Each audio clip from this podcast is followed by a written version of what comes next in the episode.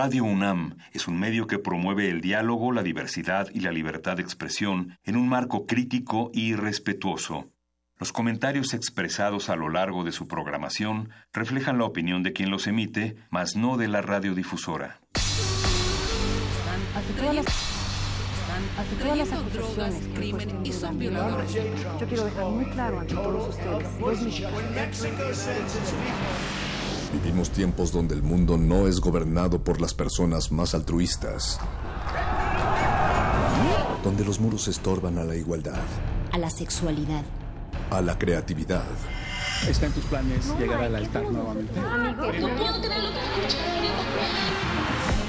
Donde se habla sin pensar y se admira sin saber.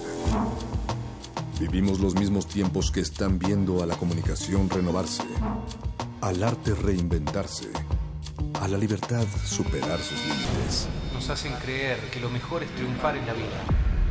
Donde el conocimiento y la denuncia están al alcance de nuestros ojos. De nuestros oídos.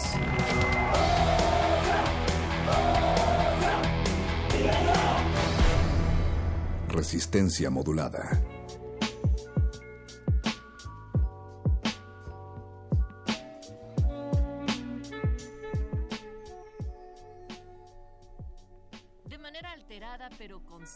La resistencia se hace presente en el cuadrante y cumple con el compromiso, que es también siempre un placer, de llegar hasta ustedes a través de la frecuencia del 96.1. ¿Qué pasa?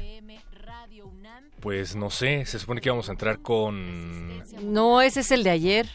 Ajá, ayer fue domingo. Ayer fue lunes, perro. Ah, no. ¿Cómo no?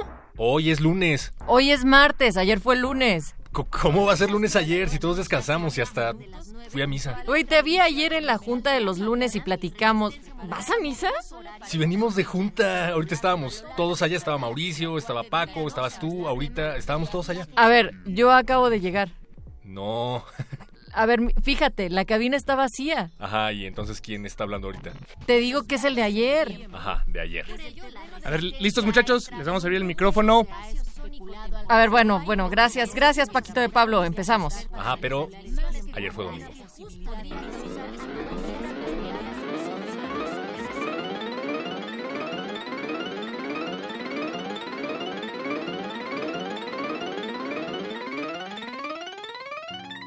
world can be one together, cosmos without hatred, stars like diamonds in your eyes.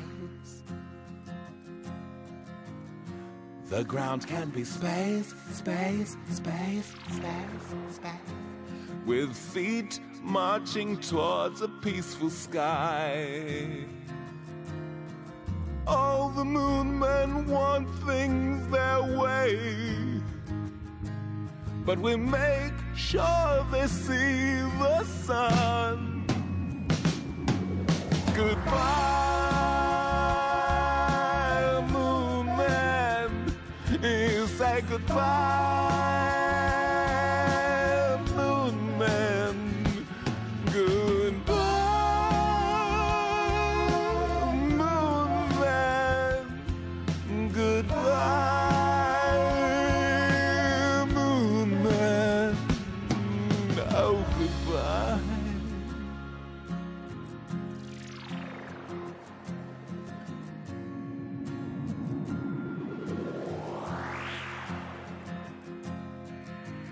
Cosmos without hatred, diamond stars of cosmic light, quasars shine through endless night, and everything is one in the beauty. And now we say goodbye, moon man. You say goodbye,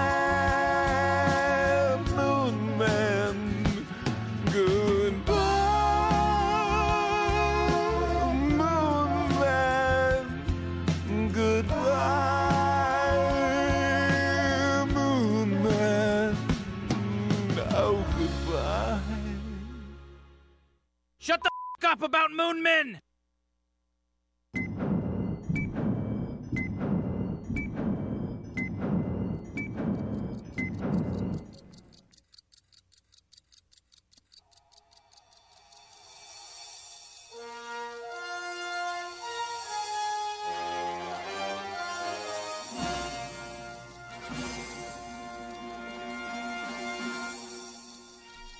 Pues bienvenidos a este espacio en el que el futuro aparentemente no es más que una cuestión de potencial, un estado de cosas que pueden surgir o no y que probablemente no lo harán. Y es que recordemos que se buscó el tiempo en todas partes antes de ser encontrado únicamente en la mente humana.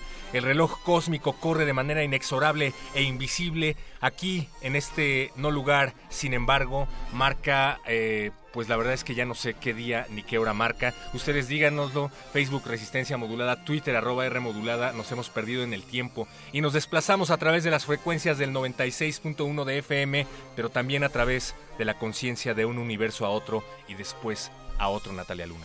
Y esta noche, perro muchacho, quienes están presentes, pero que eran los de ayer, del otro lado del cristal, se encuentra el señor Agustín Muli en la operación, a cuatro planos de distancia sonora, Alba Martínez en la continuidad y en la producción, Paquito de Pablo, que se levanta la camisa. Eso no sé si fue ayer o hoy, pero sigue igual de perturbador en mi cabeza el recuerdo, perro muchacho. Aunque por alguna extraña razón se ve más joven, ¿eh? eh no tienes esas canas que te vi hace una semana, Paco de Pablo.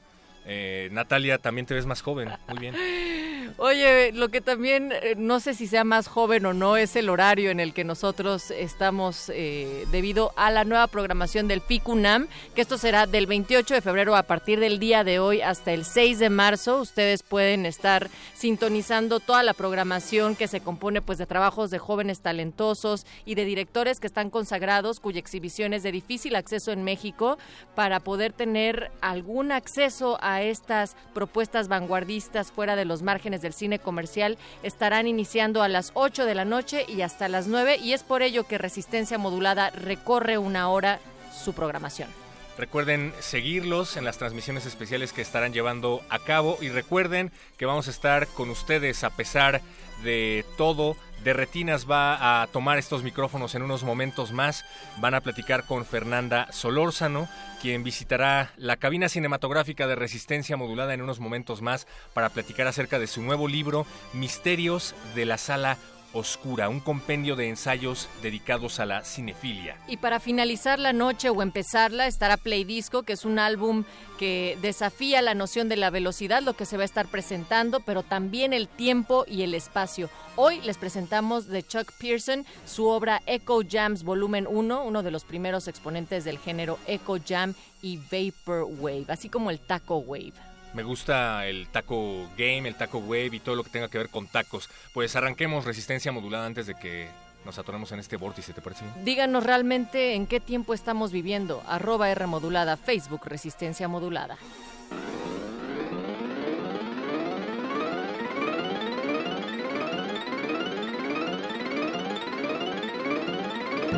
Borges, ¿cuál es para usted la naturaleza del tiempo?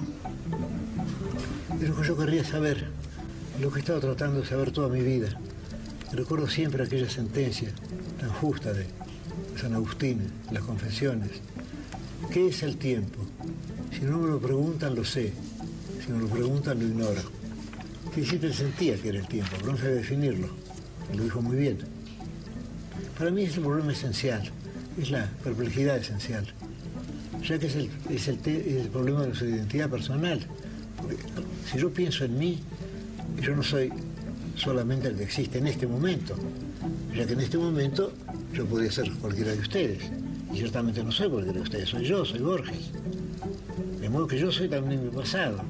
Pero ese pasado, su mayor parte está olvidado, y sin embargo hay algo que persiste. Bueno, ahí está todo el misterio del tiempo, ¿no? Que, que se siente muy claro en el caso de la identidad personal.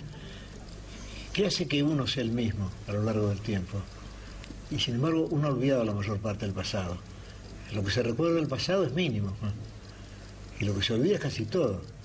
Cada día supongo que habrá miles de percepciones, miles de recuerdos, de nostalgias, quizá de infiernos y de cielos también.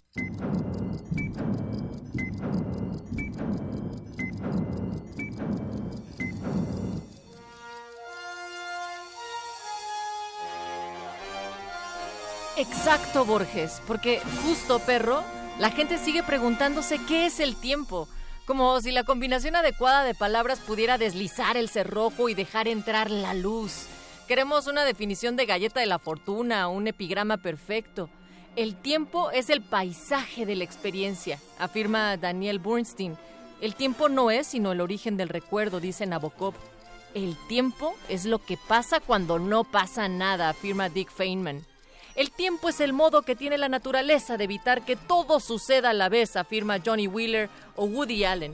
Martin Heidegger decía, no hay tiempo. ¿Qué es el tiempo? Tiempo es una palabra, y la palabra se refiere a algo o a varias cosas, pero con sorprendente frecuencia la conversación siempre se desvía cuando la gente se olvida de si está discutiendo acerca de la palabra o de las cosas. Tras cinco siglos de diccionarios asumimos que toda palabra debe tener una definición. Así que, ¿qué es el tiempo? Un continuo no espacial o non-spatial en el que los acontecimientos ocurren en una sucesión aparentemente irreversible desde el pasado, a través del presente hasta el futuro, dice la quinta edición del Diccionario Americano del Lenguaje Inglés. Un comité de lexicógrafos trabajó con estas palabras y debió discutir prácticamente cada una de ellas. Non-spatial, la palabra ni siquiera figura en ese mismo diccionario. Pero de acuerdo, el tiempo no es el espacio. ¿Continuo? Supuestamente el tiempo es un continuo, pero ¿se sabe con certeza? Aparentemente irreversible. Parece también un sofisma. Se tiene la impresión de que tratan de decirnos algo que se espera que ya sepamos. El reto no es tanto informarnos cómo ofrecer disciplina y atención. Otras autoridades proponen interpretaciones totalmente diferentes. Ninguna de ellas es errónea. ¿Qué es el tiempo? El término general para la experiencia de la duración, según la Enciclopedia Británica. El primer diccionario de inglés, el de Robert Cowdery, de 1604, eludía el problema y saltaba de thwait, afeitar, a thimerus, asustado o avergonzado. Samuel Johnson decía que es la medida de la duración. Y la duración, continuación, extensión del tiempo. Un libro para niños de 1960 reducía la definición a una única palabra. El tiempo es cuándo. Quienes elaboran las definiciones de los diccionarios intentan evitar la circularidad que se produce cuando usan la misma palabra que están definiendo. Con el tiempo es inevitable. Los lexicógrafos del Oxford English Dictionary se rindieron. Dividen el tiempo, solo el nombre, no la interjección o la poco conocida conjunción, en 35 acepciones distintas y casi un centenar de subacepciones entre las que figuran un punto en el tiempo, una extensión de tiempo, un periodo concreto de tiempo, el tiempo disponible, la cantidad de tiempo requerido por algo y el tiempo visto como un medio a través del cual se hipotetiza o imagina que es posible viajar al pasado o el futuro. Abarcan todas las posibilidades. Quizás el mejor intento es la acepción número 10, la cantidad fundamental de que se concibe que constan periodos o intervalos de existencia y que se usa para cuantificar su duración. Incluso en esta definición se pospone la circularidad. Duración, periodo e intervalo se definen en función del tiempo. Los lexicógrafos saben muy bien qué es el tiempo hasta que intentan definirlo.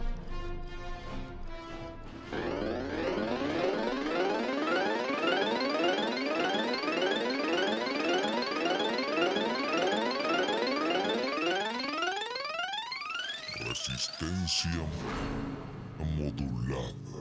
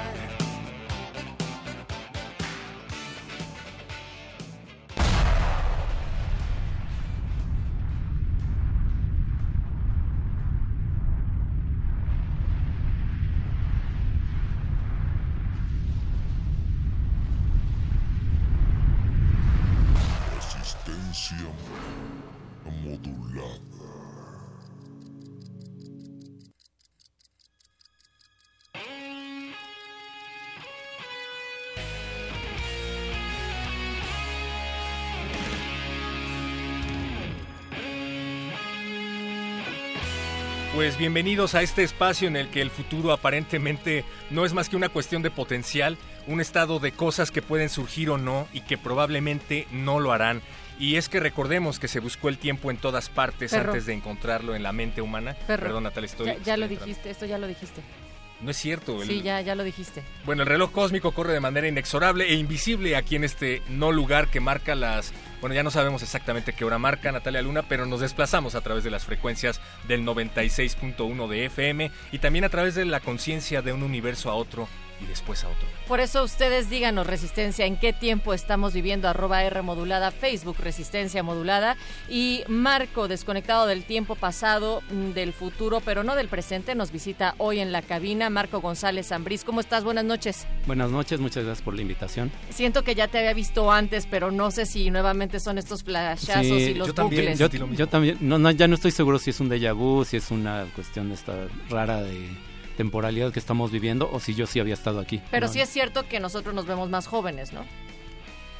Sí, Bueno, hecho, es- es, vamos a extraño, por- no, es que es extraño porque estuve aquí hace, sí es que estuve aquí hace algunos años, pero los veo igualitos o más chavos. Más chavos, bueno, Pues para que ustedes conozcan a Marco González Zambriz, él estudió la licenciatura en Historia de la Universidad Nacional Autónoma de México, orgullosamente Puma, pero su gusto por el cine lo llevó a ejercer la crítica cinematográfica. Es fundador de la revista cinefagia.com, un sitio que desde el 2003 le ha dedicado la misma atención tanto al cine de arte que a categorías menos prestigiosas, y no sé si se puede decir de arte, pero ahorita me corregirás, mi querido Marco, eh, como el terror o el video home. Fue guionista y conductor de Paracinema, el cine de lo anormal, un programa de televisión sobre cine de terror y géneros afines que se transmitió en el canal Pánico de TVC Networks y es coautor del libro Mostrología de cine mexicano editado por la Caja de Cerillos y Conaculta. Actualmente se desempeña como editor de la revista digital interactiva Touch y puede que por una de tus múltiples actividades es que te nos haces familiar, mi querido Marco, bienvenido.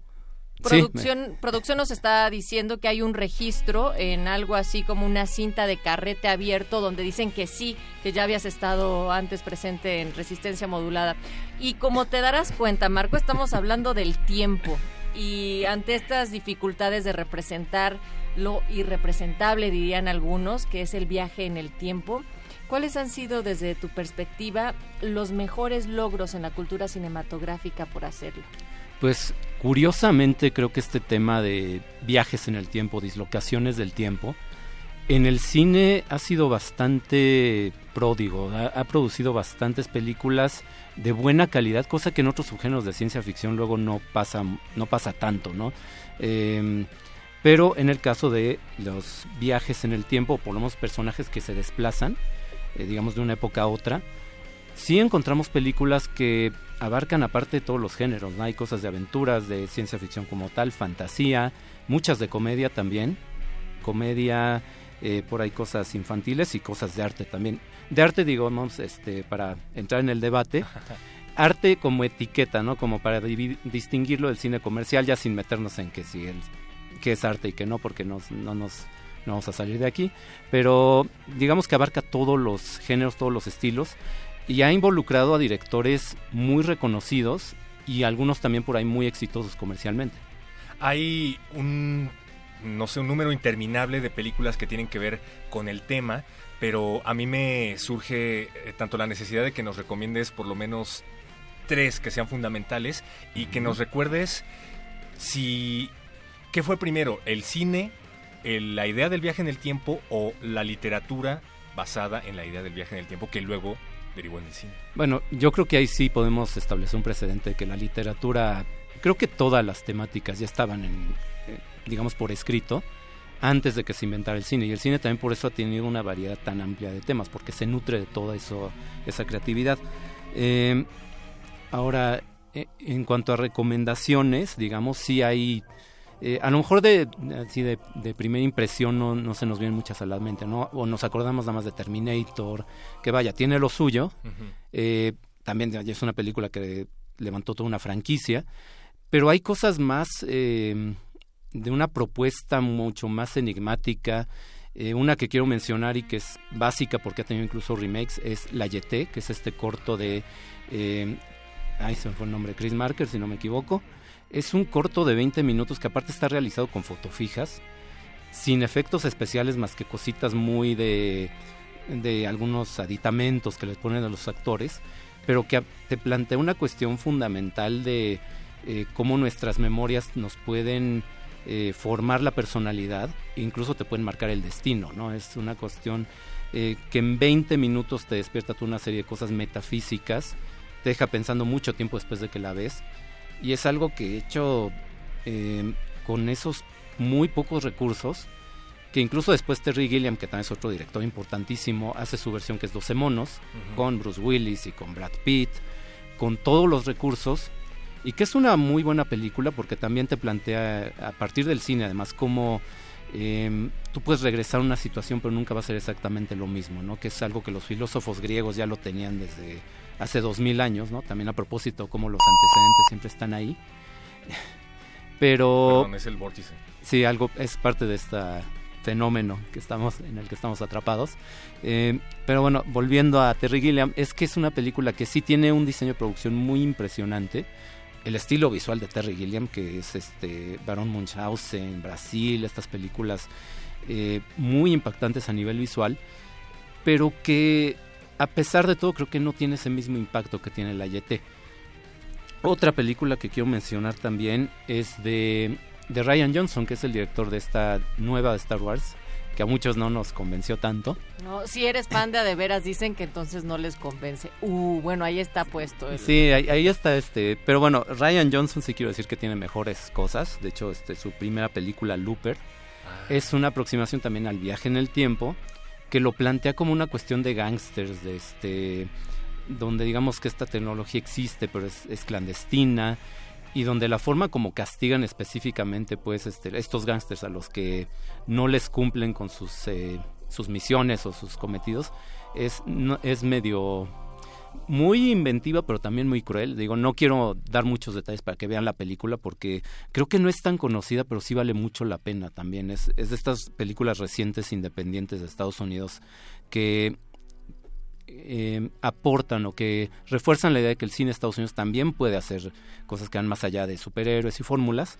Y una tercera película también independiente y creo que es la más complicada de todas las que se han hecho sobre viajes en el tiempo, pero también con muy poquitos recursos, es Primer, un director que se llama Shane Carruth, un tejano.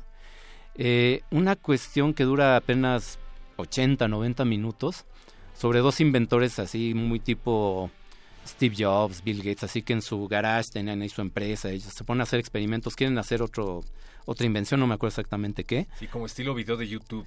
Sí, sí, exacto. Están ahí en su tallercito, ahí quemando, eh, fusionando este, cables y pegando circuitos, y le sale una máquina del tiempo. Y cuando empiezan a explorar las posibilidades de lo que pueden hacer con esa máquina del tiempo, se empiezan a meter una serie de paradojas que uno al momento de ver la película quedas igual que ellos, porque es una cuestión que juega muchísimo con el montaje, donde aparte los personajes salen vestidos igual, no hay ninguna pista que te diga qué versión del personaje estás viendo. E incluso yo he encontrado por ahí en internet algunos como infografías que te explican eh, si te quedaste con la duda y no supiste en qué, qué pasó al final, porque sí que queda como un final abierto ahí muy, muy, em, muy sujeto a la interpretación como que te explican, hay artículos, infografías que dicen, mira, esto es lo que pasó y te ponen una esquemita para que digas, ah, en este momento regresaron y luego este era el, era el 2 y los encontró al 1, ah, ya medio empiezo a entender, ¿no? Como en el año pasado en Marienbad que tuvieron que hacer libros para explicar la trama. Algo así, algo así, este, de estas eh, eh, narraciones tan complicadas que necesitan un manual de uso, ¿no? Y esos son, vaya, algunos ejemplos, pero sí hay hay bastantes, este, no mencioné por ejemplo comedia como Hechizo del Tiempo, ¿no? Esta donde Bill Murray queda atrapado en un solo día, que tuvo hasta una versión hace poquito más de eh, tipo de terror, Happy Death Day se llamó. Eh, o, hay también películas románticas, ¿no? Este, bueno, en las historias románticas siempre es muy recurrente esto de que los, eh, los enamorados por alguna razón no se pueden unir, están como separados. Y hay varias películas donde resulta que se enamoran pero están separados por el tiempo, ¿no? Entonces, en Asia hay varias de ese estilo, una que se llama una coreana se llama The Lake, The Lake House, algo así, bueno, el título en inglés evidentemente. Y el año pasado se estrenó un anime, se estrenó también en México que se llama eh, Tu nombre, que también sin revelar nada de la trama porque es parte pues de la, de la sorpresa, pero tiene que ver también con esta misma, esta misma premisa. Resistencia, no te confundas, esto no es de retinas. Sí, sí venimos del espacio de FICUNAM, pero estamos platicando con Marco González Zambriz sobre el tiempo, sí desde también en este momento desde el cine, pero también desde sus diversas expresiones desde la literatura y en otros ámbitos. Ahorita que estás platicando sobre estas películas, Marco, llama mi atención que, o sea, por ejemplo, sí, estas son las que utilizan a el tiempo como un elemento central, pero entonces, uy, nos abriría un rango infinito bueno, o sea, no infinito, pero mucho más amplio, el pensar las que están jugando con el tiempo como elemento digamos, el aside, ¿no? Y pienso mucho en Blade Runner, que, o sea, se supone que representa un futuro cuya distancia ficticia, o sea, a diferencia de otras películas, no está tan distante a algo que no conocimos, o sea, se supone que es ya, casi, ¿no? En nuestro año, casi. Sí, y el ejemplo creo que clásico es 1984, ¿no? Que es... Eh, este futuro distópico que, bueno, la fecha pasó y afortunadamente, o por lo menos no del todo, hemos llegado a esa realidad. Pero sí, tienes toda la razón. Blade Runner, eh, la original es 2019, o sea que estamos a nada de ya tener replicantes y coches voladores, cosa que la ciencia ficción nos ha prometido, pero hasta ahorita todavía no nos cumple. Eh, y, y, sí, tiene este elemento también como de, de dislocación, otro tipo de narración como que podríamos incluir en el tema es esto que tiene que ver con la criónica, ¿no? De personajes que son congelados y despiertan 200, 300, mil años en el futuro. Eh, Woody Allen tiene una por ahí que es Sleeper, obviamente ya como en el eh, eh, rango de la comedia. Hay por ahí eh, cosas recientes, a lo mejor no tan recomendables. Passengers está con Jennifer Lawrence, que es también como ciencia ficción, pero romántica y no... Sí, ñoña. sí, o sea, no, no llega como que a gran cosa. Pero bueno, el hecho de que ya haya, todavía haya historias eh, medianamente originales en Hollywood y no refritos de los 80, pues ya es loable, ¿no? Sí, sí, bueno, se agradece que por lo menos te presenten ahí una mezcla de ciencia ficción, medio viaje en el tiempo criónica y romance a lo mejor medio forzado, pero bueno, ya tienes algo un poquito distinto, ¿no? Resistencia, ¿en qué tiempo estamos realmente viviendo? Dinos en arroba R modulada, Facebook Resistencia modulada. Y volvamos, volvamos precisamente para hablar sobre uno de los ejemplos, ahorita que estamos hablando de cine, que marcaron a toda una generación y que seguimos escuchando, no sé si es en mi memoria o justo en mis audífonos.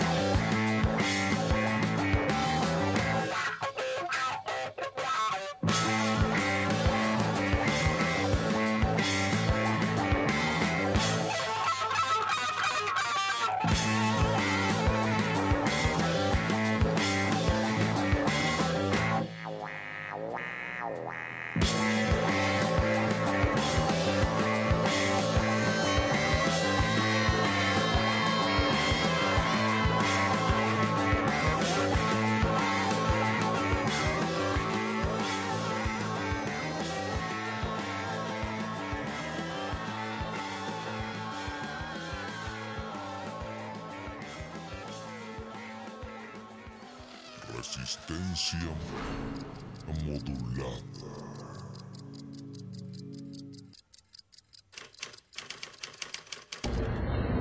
Yo creo que el tiempo es el problema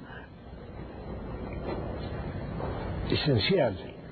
Si supiéramos qué es el tiempo, sabiéramos qué es el, este mundo y, y este, quiénes somos. Creo que, que, es, que es el único problema realmente. Es que uno puede imaginar un universo sin espacio, pero no sin tiempo. Yo he pensado mucho sobre el tiempo, mejor yo, otros han pensado por mí, no he llegado a ninguna conclusión, lo cual conviene, ya que son más interesantes los enigmas que las respuestas. Claro. Sí, pero sigo pensando que, que, el tiempo es el problema, el, enigma. Y en el tiempo está, desde luego, el hecho, bueno, de que el tiempo pasa, se pierde, y sin embargo seguimos siendo de un modo incomprensible para nosotros. Y recuerdo aquel hermoso verso de Boileau, que es tan hermoso que es indigno de Boileau, que subió a Boileau, Le moment où je parle déjà loin de moi, donde está lo fugitivo del tiempo, dicho quizá por algún romano y luego repetido al mirado de en ese momento Boileau resucita ese momento. Resucita ese momento, ¿Eh? sí. Está volviendo presente. Sí, que, es lo típico de, la poesía japonesa, por ejemplo, ¿no? Sí. Es, es, es la poesía de, de instantes, claro. de puros instantes. Pero claro, que en los puros instantes está todo el pasado y todo el porvenir.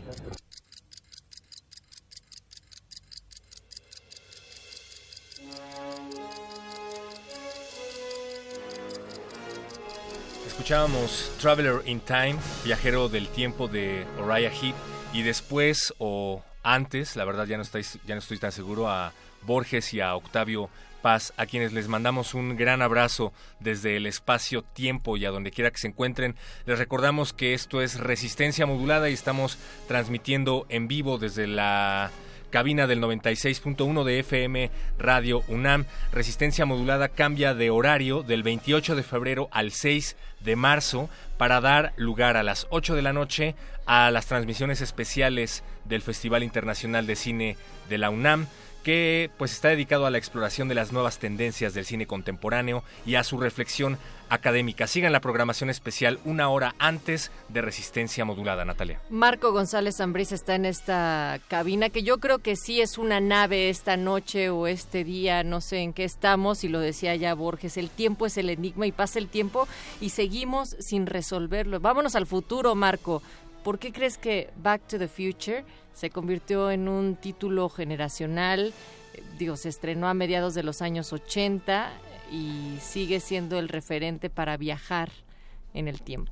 Bueno, yo creo que en lo generacional la clave es el personaje de Marty McFly, porque creo que cualquier persona se puede identificar con esos, eh, eh, esa colección de rasgos que tiene el personaje, ¿no? Es como muy clavado en lo suyo, en la música, es como medio nerd, pero al mismo tiempo pues, es simpático, o sea, así le crees que es galán, reúne todas estas características que hacen muy accesible el personaje para eh, cualquier persona que lo vea, y además está tan bien construida la narración, que creo que es un muy buen ejemplo de que el cine de los 80 no merece esa mala fama que de repente le ponemos, porque si tú ves cualquier libro de historia del cine, te dicen, no, no, no, el cine Hollywood en los 70 era... Eh, Coppola y Scorsese, ok, sí, vaya, nadie les quita méritos, ¿no? Pero en los 80, dentro de este cine ya más populachero que se hizo, estaba, por ejemplo, Robert Zemeckis con Back to the Future, que es una película también eh, bastante intrincada, muy bien pensada, armada para que cada escena tenga una función, para que todo eh, cierre el círculo al, al, final, y además supo continuarlo con otras dos partes, ¿no? Cosa que no...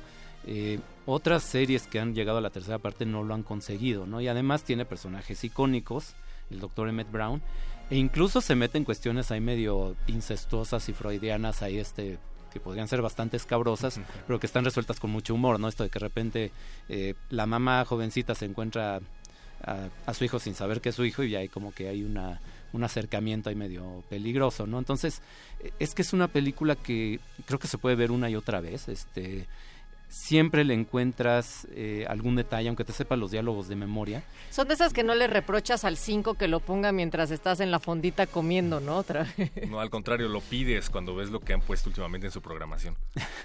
Yo estaba pensando en lo que acabas de decir acerca del desdén que se hace hacia el cine ochentero. Eh, estoy de acuerdo en el sentido de que, bueno, para los exquisitos del cine, pues hay mejores épocas, definitivamente, pero para los que somos nerds y para los que añoramos este tipo de películas, pues vaya que la década de los 80 se quedó en eso, ¿no? En una añoranza. Y había un particular interés por hablar de este tema, ¿no? De la ciencia ficción y del viaje en el tiempo. Estaba por ahí Terminator, estaba por ahí Robocop. ¿Qué pasa en los 80 que lleva a todas estas ideas originales basadas en la premisa del viaje en el tiempo? Eh, bueno, ahí yo creo que se le puede atribuir un poco esta crisis que hubo en los 70, en, a nivel general, ¿no? Crisis social, política.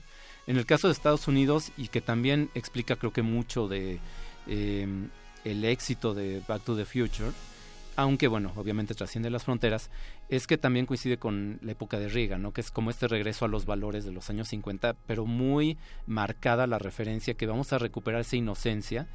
Y vaya, la película misma pues regresa a los años 50 y muy inteligentemente lo que plantea CMX es que bueno, tampoco es que fuera tan inocente esa época, ¿no? También esa ambivalencia creo que la hace funcionar muy bien.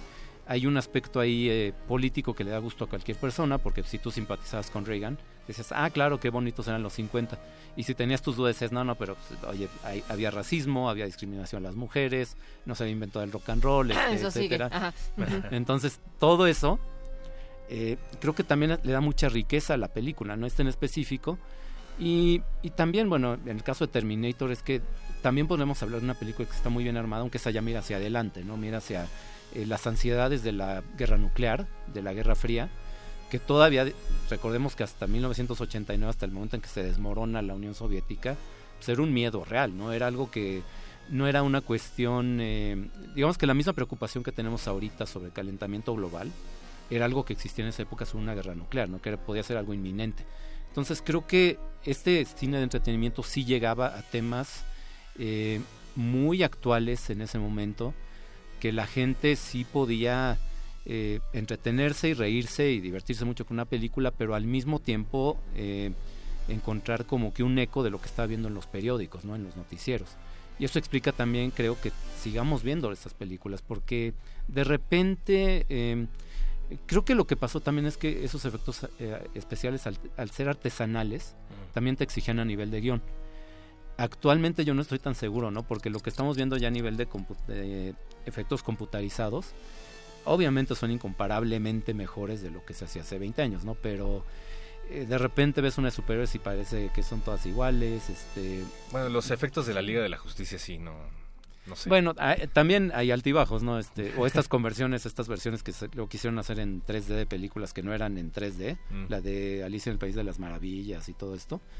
Hay límites, digamos, también en la, en la computación, pero por lo menos creo que eh, a nivel de guion sí había como que un, un oficio de los escritores que creo que también le dan más permanencia a esas películas.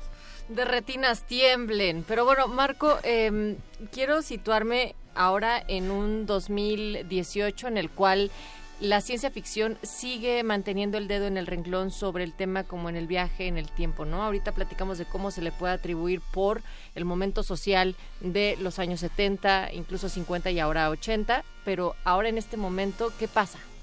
Eh, bueno, es que sigue siendo... Hay una, una preocupación básica, yo creo, ¿no? Que es este... eh, bueno, el tiempo como tema, o sea, digamos, sigue siendo un enigma, no hemos podido eh, tener ningún tipo de eh, explicación que nos suene así, digamos, asimilable, incluso los físicos están diciendo que hay... eh, que, que puede haber realidades alternas y todo esto, que ya son temas que creo que exceden por mucho, digamos, el tema del cine, pero creo que eh, va a ser recurrente el tema del eh, tiempo en el cine por una razón que es muy sencilla, que tiene que ver con la naturaleza misma del cine. Hay una característica del cine que es el montaje, que te permite combinar escenas que pasan en dos lugares simultáneamente. El que lo está haciendo ahorita es Christopher Nolan. Su última película es más bien como Segunda Guerra Mundial, pero son tres historias con duración distinta que tú las ves al mismo tiempo en la pantalla. Y en sus películas anteriores ha jugado mucho con esto, ¿no? Interestelar. eh, que también no se basa en elementos de física real. Al final mete una cuestión ahí de romance que muchos no nos este no nos termina de convencer demasiado. Sí, que el amor trasciende universos. También. Eh, Dunkerque. Dunkerque. Dunkerque. Sí, que es este es esta que menciona la Segunda Guerra Mundial, pero Nolan tiene esta cuestión de eh, narraciones paralelas que el cine pues es muy dado a eso, ¿no? Es este eh, hay muchísimas eh, desde que se inventó el cine, ¿no? Griffith la cuestión del montaje paralelo que para generar suspenso te muestra eh, una persona en peligro y la persona que la va a rescatar y que si tú vaya te puedes poner así digamos con un eh, a cronometrar cuánto tiempo le llevaría al, al que la rescata ir de un, de un lugar a otro y cuánto tiempo realmente le están amenazando y dices, a ver, a ver, aquí como que no coincide, ¿no? Pero es que ese- el cine tiene esa libertad de jugar con el tiempo de esa manera, de romper reglas en ese aspecto y por eso puedes ver este eh, historias de forma paralela, ¿no? Por eso eh, te tienen que indicar la, esta imagen clásica que tenemos de la imagen como que se veía borrosa cuando un personaje se acordaba de algo, es porque es muy fácil que te confundas si no te pone ese tipo de, de señales, ¿no? Este, eh, el hecho de que la imagen pases con esa facilidad de una a otra, en el cine es algo muy... eh, muchos creen que es como la esencia del cine. Hay teóricos que dicen que es así lo, lo que lo distingue, y creo que por eso las narraciones eh, de viajes en el tiempo van a seguir siendo muy practicadas, además del aspecto, digamos, tecnológico, ¿no? Que cada vez estamos más rodeados de tecnología. eh, eh, si en algún momento esta tecnología llegara a facilitar el transporte eh, a través del tiempo, de alguna manera, como ha facilitado que podamos ir de un lugar a otro en horas por medio de aviones, creo que también alteraría, digamos, estas cuestiones narrativas. Por el momento, la única máquina del tiempo y la mejor que tenemos a nuestro alcance es el cine. Y la literatura también, desde luego. Sí, sí, sí, claro. Ah, y por cierto, en, en antecedentes se me olvidó mencionar, y es imperdonable, La máquina del tiempo de H.G. Wells. Ándale, justo. Que es eh, justamente, digamos, la que le da título a todo el subgénero. Y además basada en la bicicleta, ¿no? Que era el Sí, sí, sí. artefacto de moda. Eh, De... Era lo más rápido. Bueno, existía el tren también, pero digamos como artículo personal, la bicicleta era como lo más rápido que podías este, trasladarte. Y, eh, y sí hay que mencionar, bueno, ya que estamos hablando de clásicos del cine, la versión de 1960, que ganó Oscar por efectos especiales, que ah, porque es otro elemento, ¿no? Lo espectacular de los... eh, eh, del aspecto visual que te da los viajes en el tiempo, ¿no? A nivel de vestuario, de escenografía, puedes inventar muchas cosas, pues eh, si te vas al futuro inventas lo que quieras, si te vas al pasado puedes recrear cosas que existieron, interpretarlas a tu gusto, eh, pero bueno, tiene todos estos aspectos y, y nada más para, para mencionar un, un detallito muy curioso de H.G. Wells, hay una película donde sale él como personaje, nada más que en la película no es el autor de la novela, sino que es el inventor de la máquina del tiempo y se enfrenta a Jack el Destripador porque para esto este Jack el Destripador descubre su máquina, la usa para escaparse al futuro, 1979 ya no es el futuro y H.G. Wells lo tiene que ir a perseguir, ¿no? Entonces eh, es una película a lo mejor no tan lograda, pero que creo que vale por ahí la pena que la busquen eh, y le echen ahí un vistazo. ¿Cómo se llama la película? Eh, Time After Time es el título original. En español no me acuerdo cómo le pusieron. No importa, googleenlo. Búsquenlo. Estamos en el futuro. Exacto. Marco, ¿a qué época te gustaría trasladarse? ¿Trasladarte, pasado o futuro? Eh, bueno, yo tengo Pon por ahí fecha. una fijación con los años 20, 30 de, en México, en el siglo XX, porque yo, eh, mi tesis de licenciatura, que bueno, nunca la terminé, pero estoy a tiempo todavía de, hacerlo, era sobre teatro de revista, sobre estos espectáculos cómicos que había y que eran muy políticos en la época de la Revolución, aprovechando todo el caos que existía, porque además de ahí surge todo este estilo cómico del cine mexicano.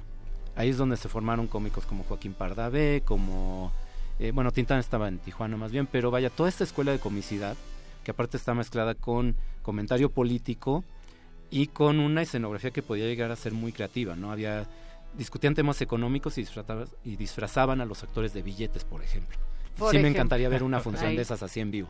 Y te veremos ahí en 1920. Perro. o en el futuro. Marco González Ambrís, muchísimas gracias por habernos acompañado en este breve espacio de tiempo. Recuerden que en esos momentos le cedemos los micrófonos a Derretinas para que sigan hablando de cine, porque nosotros sabemos que no tienen suficiente cine nunca. Y bueno, Rafa Paz ya nos está echando miradas lascivas, así es que es momento. Negrete levanta los hombros, eh, por supuesto ahí ya están listos para entrar a esta cabina. No, ¿por qué pasó? ¿Por qué, Navarijo? Las manos en el aire. Y nosotros Ah, les les recordamos que Resistencia de aquí al 6 va a estar iniciando a las 9 o- a las 9 de la noche, 21 horas. A partir de hoy nos vamos hasta el 6 de marzo con este nuevo horario debido a una transmisión especial que existe del FIC UNAM, por eso hay un cambio de horario en resistencia modulada. Y díganos ustedes a través de las redes sociales esta semana a qué época les gustaría trasladarse Es una buena pregunta. pero sobre todo aclárenos en qué momentos, en qué historia estamos viviendo precisamente porque nos confundimos mucho, arroba R modulada, Facebook Resistencia Modulada y también lo pueden hacer vía WhatsApp. En el 55 47 76 90 81. A mí me llama mucho la atención el hecho de que a ninguna de las personas a la que le hemos hecho esta pregunta em, se le ha dado, eh, ha tenido la idea de viajar al futuro. Todos quieren viajar al pasado. Y lo peor es que quieren viajar a momentos en donde no había electricidad, ni agua, ni, ni, ni internet. ¿Por qué? Bueno, pues hoy bueno, platicamos desde esta visión. El jueves va a estar en la cabina el doctor Mariano Chernikov, que es físico de la UNAM, para seguir hablando sobre el tiempo. Nos vemos, nos escuchamos en el futuro y ahora ya fue pasado. o en el pasado. Marco González Ambrís, la siguiente canción la elegiste tú, preséntala por favor. Y, Ah, y claro, Recuérdanos es- en dónde te podemos leer. Ah, este, bueno, en www.revistacinefagia.com. Muy pronto en eh, Touch Magazine, nada más que bueno, el sitio web todavía no está listo, pero la revista digital la van a poder comprar en la App Store y en Google Play también. Y la canción, ya ahora sí para llegar al punto, es Got the Time de Anthrax. Vámonos, gracias Marco.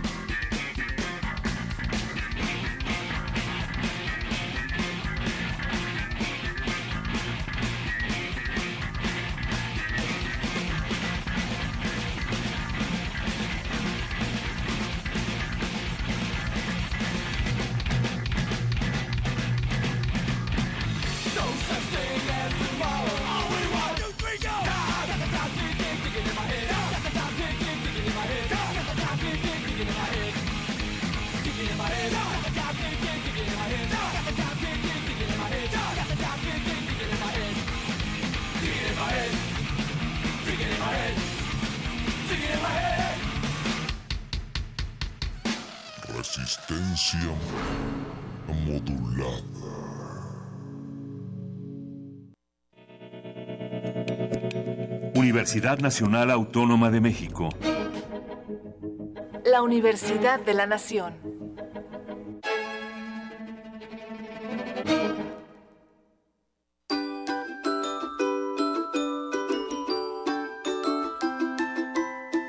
Hocus Pocus sale de cabina y lleva los micrófonos hasta ti.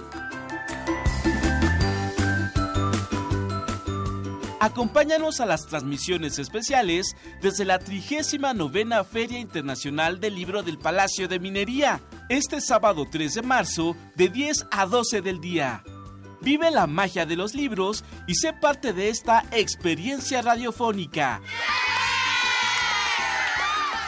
Hocus Pocus, un programa tan mágico como tu imaginación.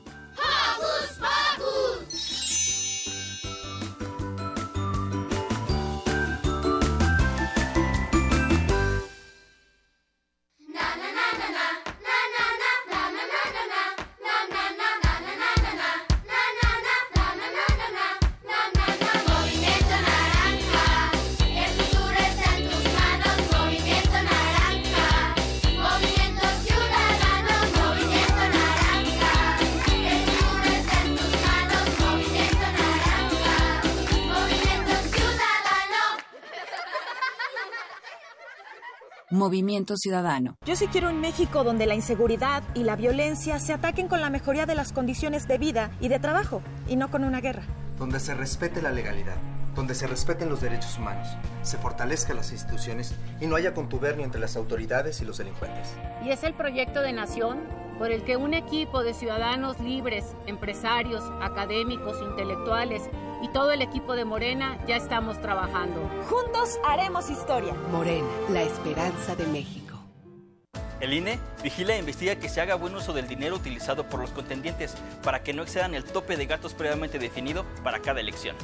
Para garantizar la equidad, las quejas son atendidas por el INE, quien las investiga y envía para su resolución al Tribunal Electoral del Poder Judicial de la Federación conforme a la ley. El INE sanciona en caso de encontrar irregularidades, tanto en las quejas como en la fiscalización. Los inconformes pueden acudir al tribunal, quien resuelve en definitiva. Voto libre. INE. Después de 50 años, cuando despertamos, el rock seguía ahí. Como los dinosaurios que nunca existieron, dejó huellas de su paso por el mundo. El rock fue la música de la juventud de los años 60 y 70. Hoy la desenterramos para volver a vivirla, para emocionarnos con ella. Cuando el rock dominaba al mundo. Todos los viernes a las 18.45 horas, por el 96.1 de FM. Radio UNAM, Experiencia Sonora. ¿Sabes qué es un observador electoral? Son las y los ciudadanos interesados en el desarrollo de las elecciones, que tienen la oportunidad de observar los actos del proceso electoral. ¿Te interesa? Fíjate bien. La convocatoria para ser observador u observadora electoral en el Estado de México ya está a la vista. Infórmate en www.ieem.org.mx.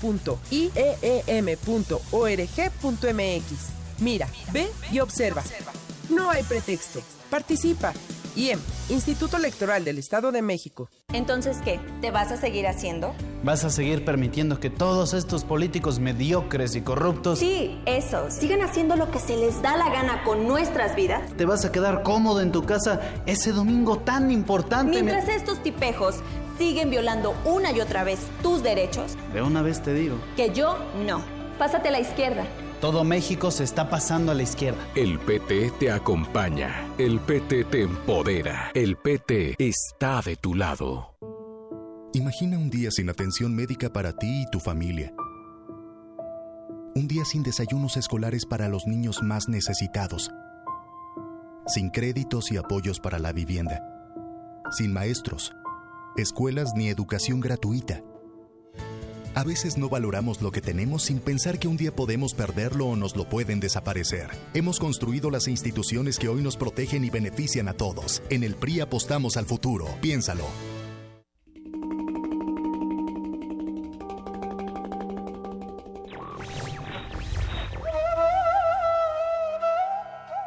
La verdadera libertad del hombre consiste en que haya el camino recto y en que ande por él sin vacilaciones. Thomas Carlyle.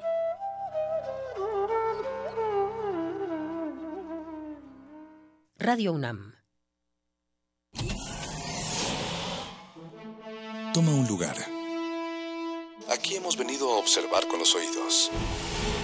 La imagen no es una idea fija. Se ajusta a todas las visiones y todos los géneros. Miremos y discutamos. De retinas. Un horizonte sonoro para vivir el cine.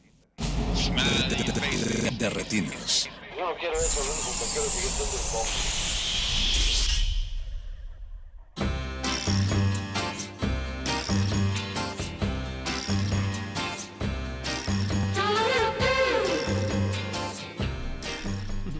Bienvenidos y buenas noches a su cabina cinematográfica. Son las 10 y vamos a estar hablando de cine hasta las 11 de la noche. Al parecer hoy estamos viajando en el tiempo o algo así. Entonces ya no sé si es ayer, si es hoy, si hubo Ficonam o no hubo Ficonam. Para mí no es muy diferente, nunca sé qué día vivo. Ya por eso- por eso ahora son las 10, no son las 10. Ya son las 10. Pero bueno, mi nombre es Rafael Paz y como les decía, vamos a estar hablando de cine hasta las 11 de la noche. Aquí a mi derecha está Jorge Javier Negrete. ¿Qué tal, Rafa? Buenas noches. Y Alberto Acuña Navarijo. ¿Cómo estás, Rafa? Chicos, hoy no solo vamos a hablar de cine y de gente que ama el cine, sino de letras, que es algo también muy importante para la educación de cualquier cinéfilo. Porque como bien sabe Jorge, aquel que no puede ver películas quizá pueda entender de ellas leyendo. Entonces por eso esta noche tenemos a Fernanda Solórzano en la cabina. Fernanda, buenas noches. Hola, buenas noches. Muchas Que nos viene a hablar de su nuevo libro, Misterios de la Sala Oscura. El único, el primero, el único, quizá el último. qué, Fernanda? No, Es que te llevó un, un buen rato, ¿no? Tú, tú lo sabes, a lo mejor, Sí, porque, sí. porque cada vez que me preguntaban algo hablaba del libro. Es como, yo creo, como de esos embarazos fantasmas, que a lo mejor a la- a- yo, yo estaba segura de que los demás decían, no, eso es algo que ya existe en su, su casa. Sí, me tardé muchísimo en escribirlo, vamos, porque el proceso de investigación fue largo, pero también, debo decir, no, lo, lo tomaba y lo retomaba y lo dejaba, como suele suceder con los proyectos que, que son de uno, ¿no? Vamos, que no son remunerados. Siempre les das prioridad a, a- Al otro. al otro, a lo que tienes que entregar día con día. Entonces este este libro padeció de eso, pero bueno, finalmente Pero llegó, luz. aquí Pero lo llegó, tenemos. Sí, sí, sí, sí. Y estamos hablando de él. Y pues vamos a estar más bien hablando todo el programa de él. Ha sido, va a ser una semana llena de cine porque como les decíamos, está el programa dedicado al FICUNAM de 8 a 9 de la noche. Dense una vuelta a las salas del Centro Cultural Universitario, hay mucho que ver. Hace una semana que vino Eva se los, se los comentamos. Eh, ahora sí que experimenten, intenten, atrévanse. Les recordamos también que nos pueden contactar por medio de nuestras redes sociales en arroba R modulada y en Facebook como Resistencia Modulada. Ya tenemos algunos comentarios, sobre todo eh, relacionados con el tema de esta semana, que es viajes en el tiempo. Es P, que es arroba letras en el aire, dice que él se acuerda del Día de la Marmota. Uh, Cometa. Sí, obviamente están hablando de películas de viajes en el tiempo, para eso vino Marco González Zambriz de revista Cinefagia. También Cometa nos dice buen tema el de hoy, excelente tema el de cine de viajes en el tiempo. Y soy Martalena eh, Valencia y dice una película que me gusta es La Casa del Lago, que también es de viajes en el tiempo. Aunque sale, no, no, sí, por el buzón, si no Ujú, mal sí, recuerdo. Pero bueno chicos, como Fernanda, como decíamos, vamos a estar hablando de tu libro. Claro que sí. Y pues es, para aquellos que no hayan tenido oportunidad de leerlo, es un libro precisamente sobre ensayos de cinefilia y no solo, solo sobre eso, sino sobre su contexto histórico, social, cómo es que se gestaron las películas que decidiste abordar. Ujú. Eh, la mayoría son de los años 70. Sí, Hay una un no. época es- pr- eh, particularmente prolífica en el cine estadounidense, que bueno, a final de cuentas es el cine que informa mucha de nuestra sensibilidad tanto como como cinéfilos como aquellos que se dedican a Oye, cine, ¿no? Yo creo que casi todo el mundo empieza por ahí, ¿no? Es como lo más sencillo, digamos. Pues sí, y es que además, vamos, es una, es una época en la que hubo un cine contestatario, un cine independiente, pero también muy pronto empezó a, a gestarse el, el cine eh, de- el, que le el, el cine que conocemos como blockbuster fue por esos años en los que también surgieron estas películas diseñadas para para reventar las taquillas y casi casi específicamente diseñadas para eso eso no anula que puedan ser buenas películas no no casi casi a veces se cree que son categorías excluyentes no y yo no lo creo yo no lo creo No, no, no, ese, ese programa es en el 11, perdón. es broma, porque no es cierto. No, no está bien. Saludos a Aña Christopher. No, Navarijo. Bueno, esta noche vamos a estar escuchando también música relacionada con el libro que escribió Fernanda. Ah, qué bien. La primera canción es este un tema del Padrino 3, que no es precisamente la versión del digo el- la entrega del Padrino que viene en el libro, Pero pero es un es una canción que le tocan a- al señor Corleone para que se acuerde de su primera esposa, entonces estamos hablando de viajes en el tiempo, Claro. de recuerdos.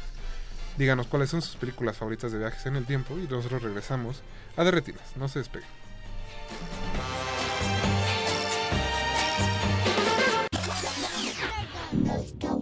Derretinas. Cavalleria rusticana da. Cavalleria. I think I got tickets to the wrong house. I've been in New York too long. Anyway, you will all receive tickets. So come on time. Uh, Dad, I've got a present for you. Posso? Me. Grazie. Comes from the town of Corleone, and uh, it's authentic Sicilian. And uh, I learned it for you.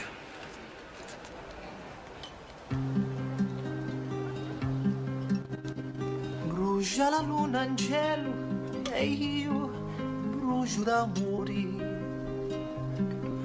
Fuoco che si consuma come lume cori. L'anima ghiaccia, dolorata, non si dà pace, ma chi mala nuttata. Lo tempo passa, ma non aggiorna, non c'è mai soli, si non torna. Brucia la terra mia e abbrucia lume cori. Chi si dà guaida e io si ti dà morire. A quella canto la me canzoni.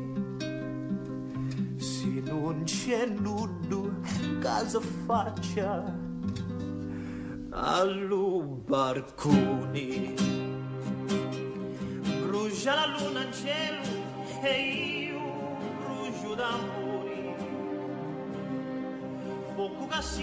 She was wonderful, beautiful. I loved her. And then she died. My trusted bodyguard. My little bottle, my car. De, de, de, de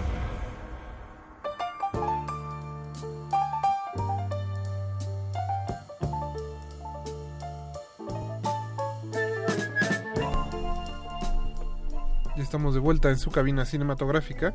Muchas gracias a todos los que nos están escuchando del otro lado de las bocinas. Le queremos mandar un saludo a arroba letras en el aire, que dice que nuestra invitada está de lujo y estaba intentando trabajar pero lo distraemos. Le pedimos una muy sincera disculpa al señor Bien, Letras en el aire. cumplido. Eso. Hasta las 11 puede trabajar. A las, no, bueno, a las 11 sigue Resistencia Modulada, Navarijo. No, pero pues ya no se distrae. A las 12, bueno, a las 12 viene Panorama del Día. Bueno, eventualmente va a trabajar. Mejor que deje de trabajar y que disfrute el Que programa. escuche Radio Que Nam, escuche como Radio Benito Nam. Taibo lo quisiera. Sí, sí, sí. Fernanda, eh, ya nos comentabas que este es tu primer libro. Así es. ¿Cómo fue el proceso de, de ahora sí de iniciar la escritura, aunque nos decías que tardó un tiempo?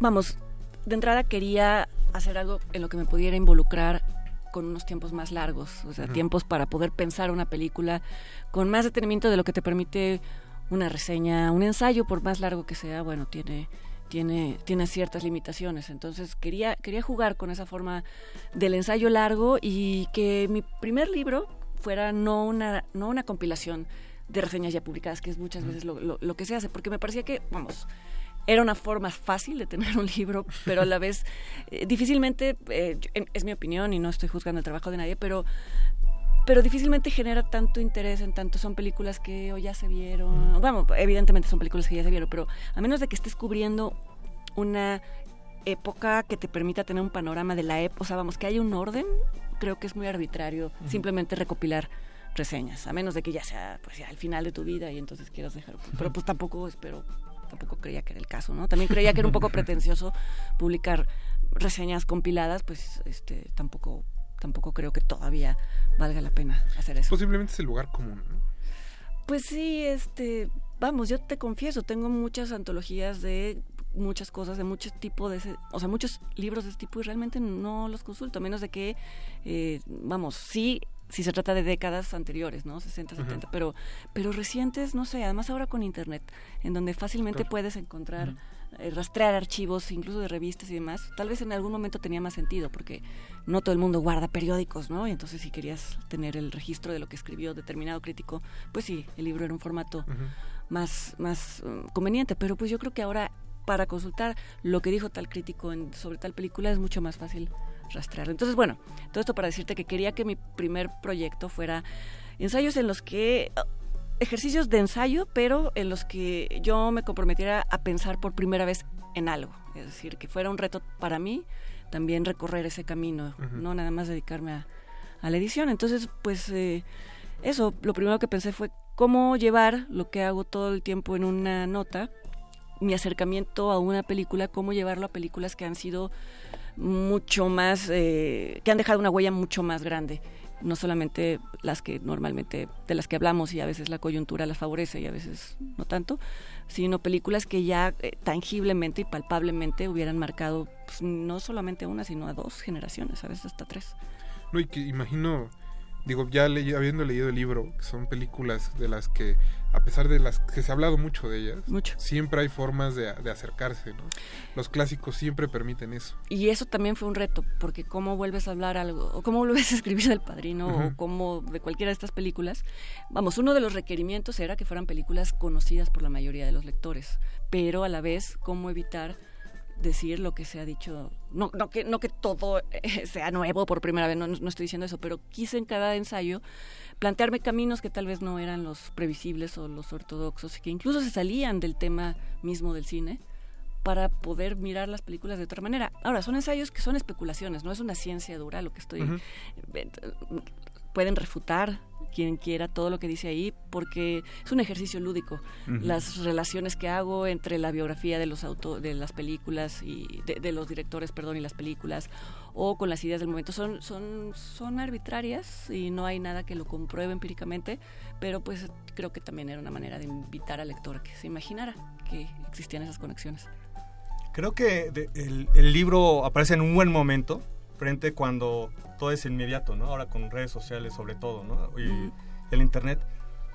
Eh, justo de repente, eh, por esa inmediatez, no te sientas a pensar, bueno, cuál es el, contexto histórico, cuál es eh, la historia del director, que no es coincidencia, por ejemplo, mencionas de Scorsese, de Robert Zemeckis, no es casual que haya salido sus películas así, por su historia, pues familiar, su historia en, su barrio, en su ciudad, eh, el contexto eh, político, etcétera, etcétera. Entonces, creo que también eso de repente es muy necesario ensayos como este.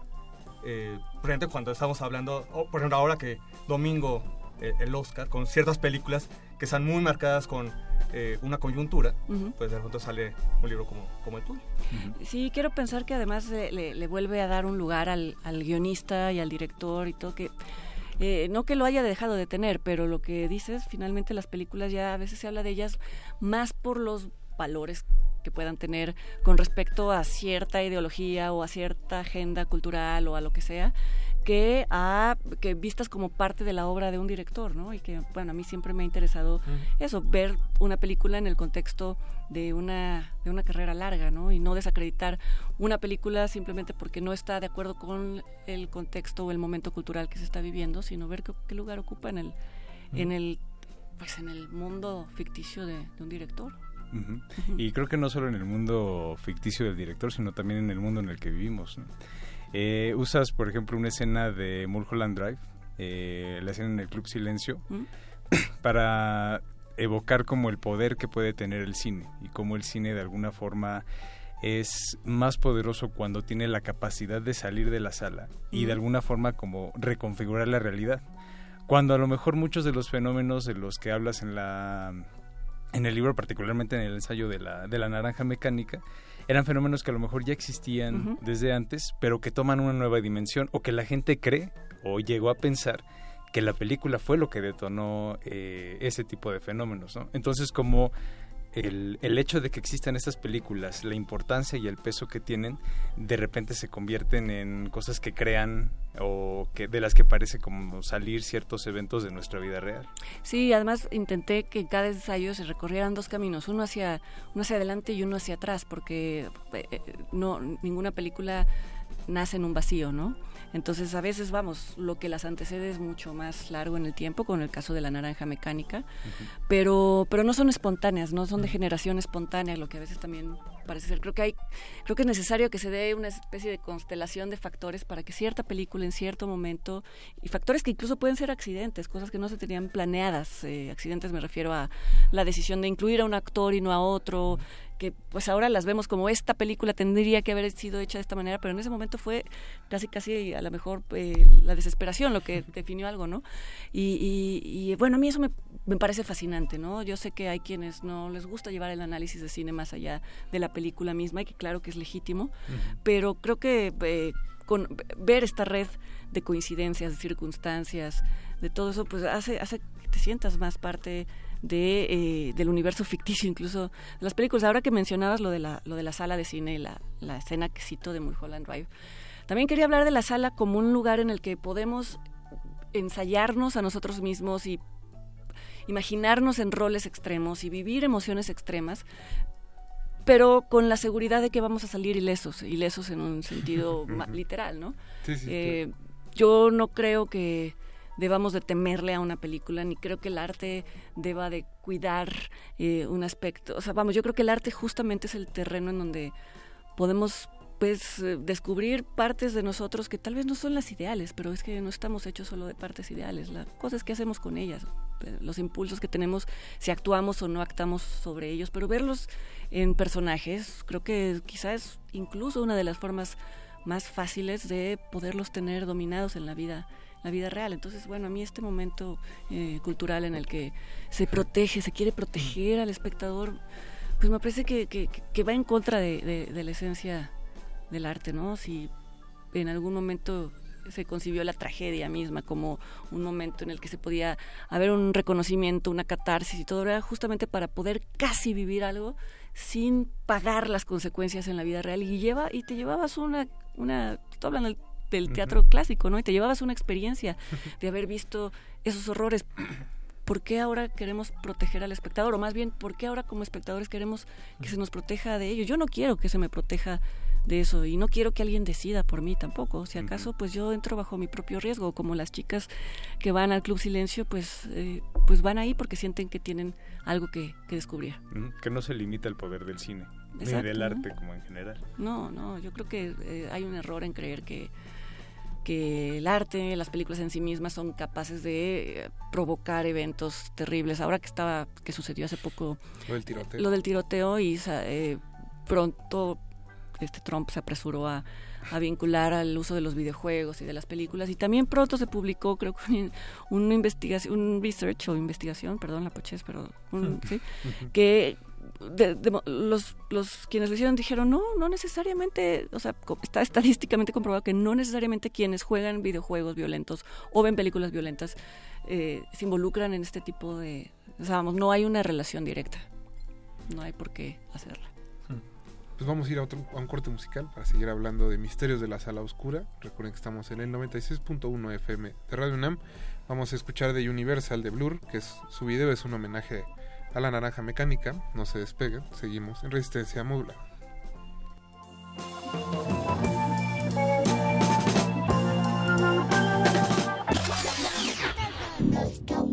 De retinas.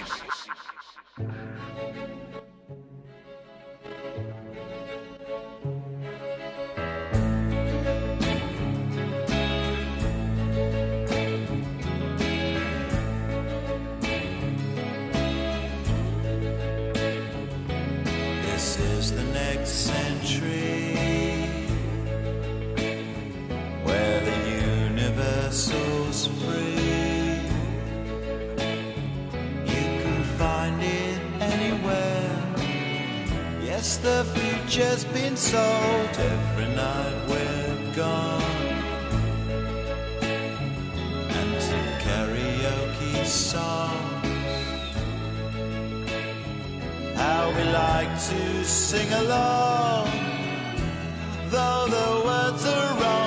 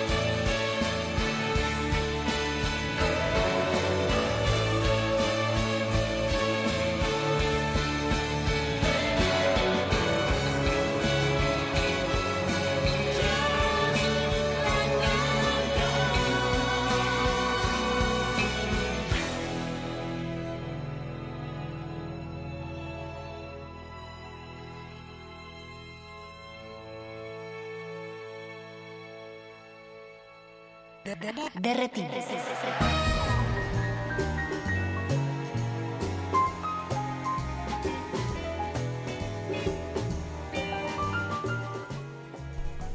Recuerden que estamos en redes sociales en arroba R modulada y en Facebook como Resistencia Modulada.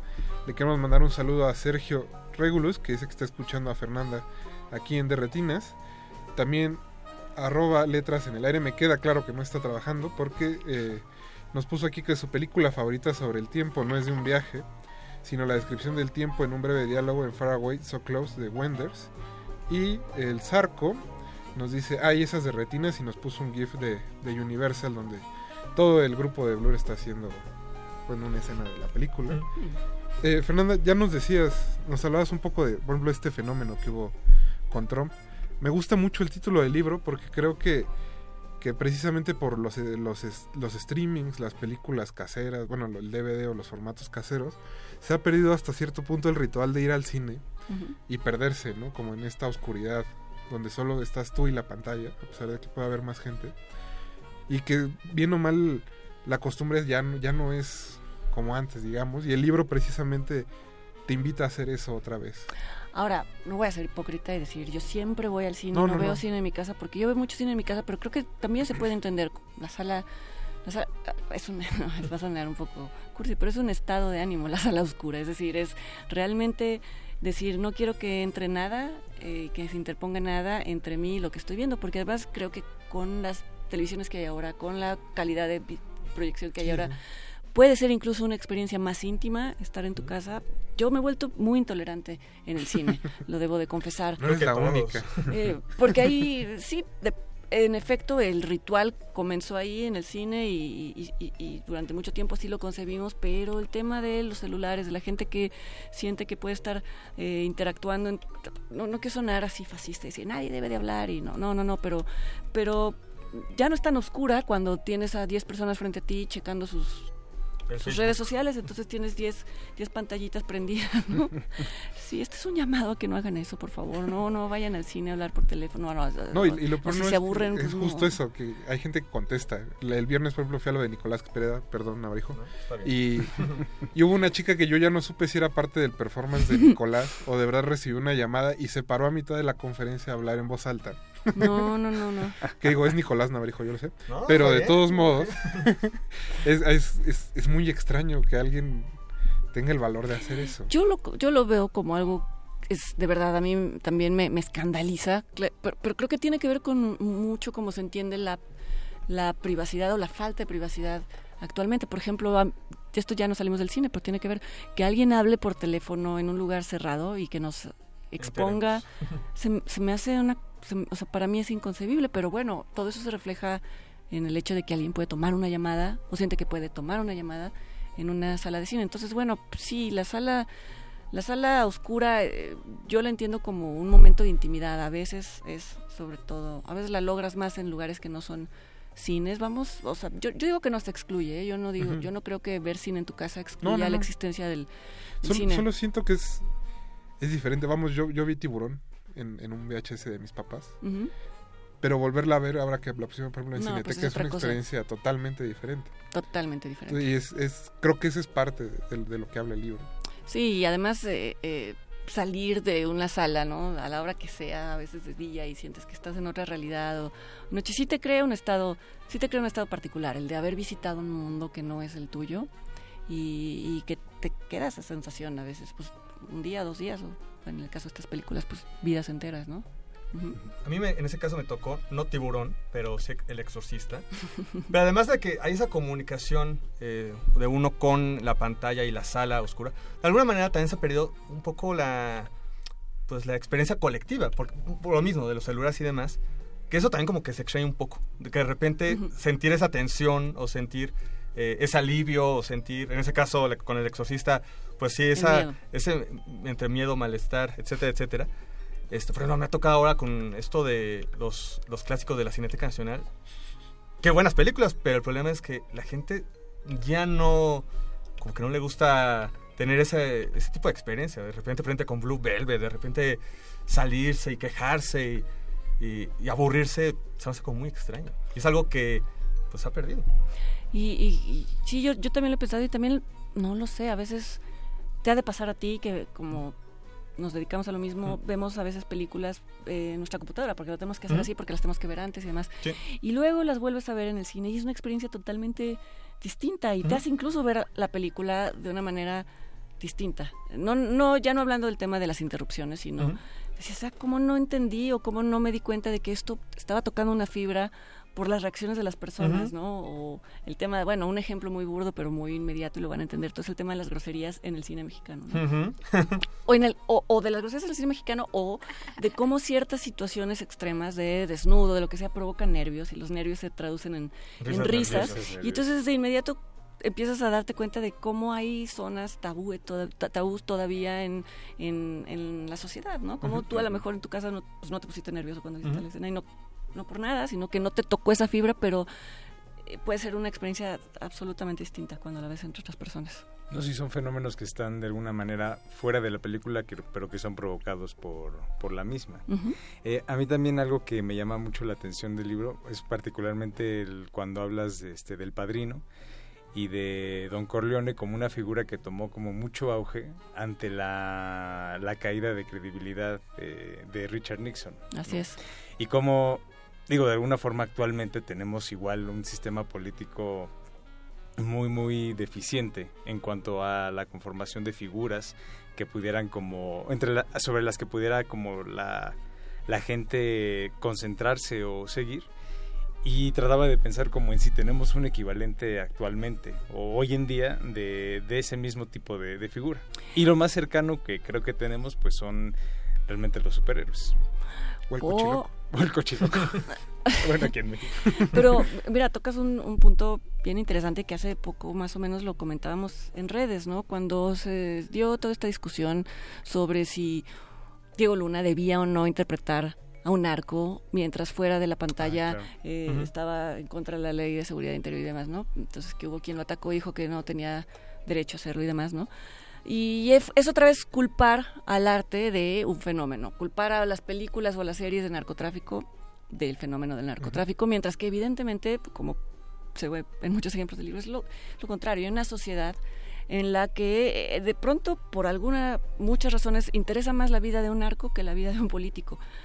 No porque sea mejor, no porque sea éticamente mejor, sino porque se encuentra más consistencia en la, en la, en la ética del, o en la no ética del el crimen que en estas instituciones que todos los días ahora que están estas precampañas además lo, lo vemos no no no nos sentimos engañados Sí, sí, sí. todo el tiempo. Entonces sí hay una fascinación y la ha habido siempre no solo en México la ha habido siempre una fascinación con el antihéroe porque sientes que dentro de su moral corrupta hay una cierta coherencia y se vuelve y, y- y se vuelven ah, figuras pues si no de identificación sí por lo menos de admiración no hay cuánta gente admira eh, no sé, a Pablo Escobar en su momento, no, no lo sé, pero, pero a lo que me refiero es que no es algo que se genera en una película y que entonces la gente de pronto dice, ah, voy a cambiar eh, mis valores hacia otro lado, es algo que ya está y que de repente alguien lo encarna. En el caso de Vito Corleone, pues era una persona, o sea, sabíamos todos quienes veíamos la película que era un asesino y la segunda parte, la secuela nos lo deja más que claro. ¿no? Cuando sale Robert De Niro encarnándolo de joven. Y sin embargo, era un hombre, de, en la primera lo vemos como un hombre de familia, vamos, echa de menos valo- se echan de menos valores que de alguna manera una sociedad como la norteamericana eh, consideraba importantes, ¿no? Vamos a seguir escuchando un poco de música relacionada a Misterios de la Sala Oscura. Sigue You're Having My Baby de Polanca, que es una canción que se escucha en un radio que dejan prendido en Joss, en Tiburón. Le queremos mandar un saludo también a Ricardo Pineda que nos está escuchando y a Leslie Solís que está también escuchando el programa. Y a Gina Cobos. Que, A Gina Cobos, que siempre nos está al pie del cañón. De que ya después de Tiburón ya no hablemos de, de los siguientes capítulos, porque hasta ahí va todavía. Nuestra Ah, No, Gina ya dijo, se acabó el programa. Ah, sí, pues ya. No, pero sí le mandamos un abrazo Sí, grande a Gina.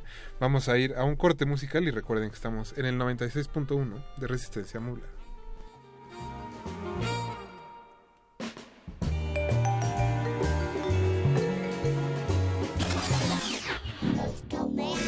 De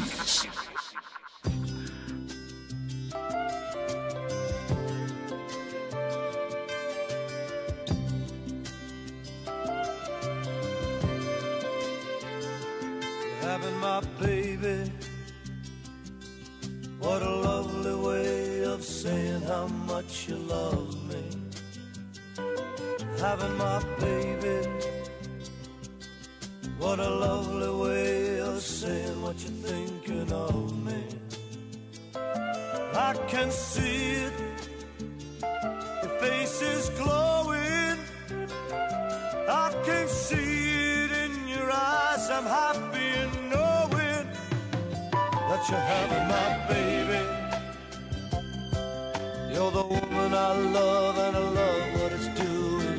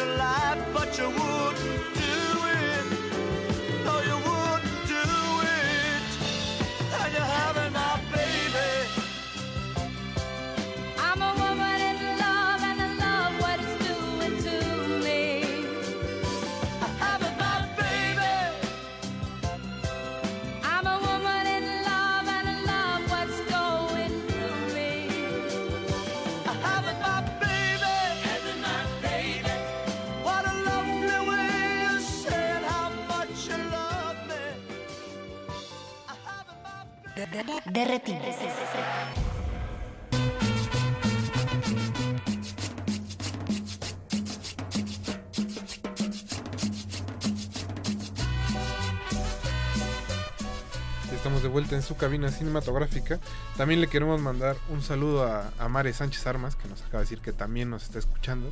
Así que Mare, hasta la Narvarte, un abrazo. Un abrazo fuerte, Mare. Que así sea. Y pues seguimos hablando de Misterios de la Sala Oscura con Fernanda Solórzano, que es su autora. Ya estuvimos hablando mucho de cinefilia, Fernanda. Pero ¿cómo fue que escogiste las películas que se abordan en el libro? La pregunta de los... Pues bueno, si mira, no me regañan. eh, pues como digo en el, en el, en el prólogo, pues es, es una selección ante todo arbitraria, ¿no? Porque imagínate todas las que no quedaron fuera por cada una que entró.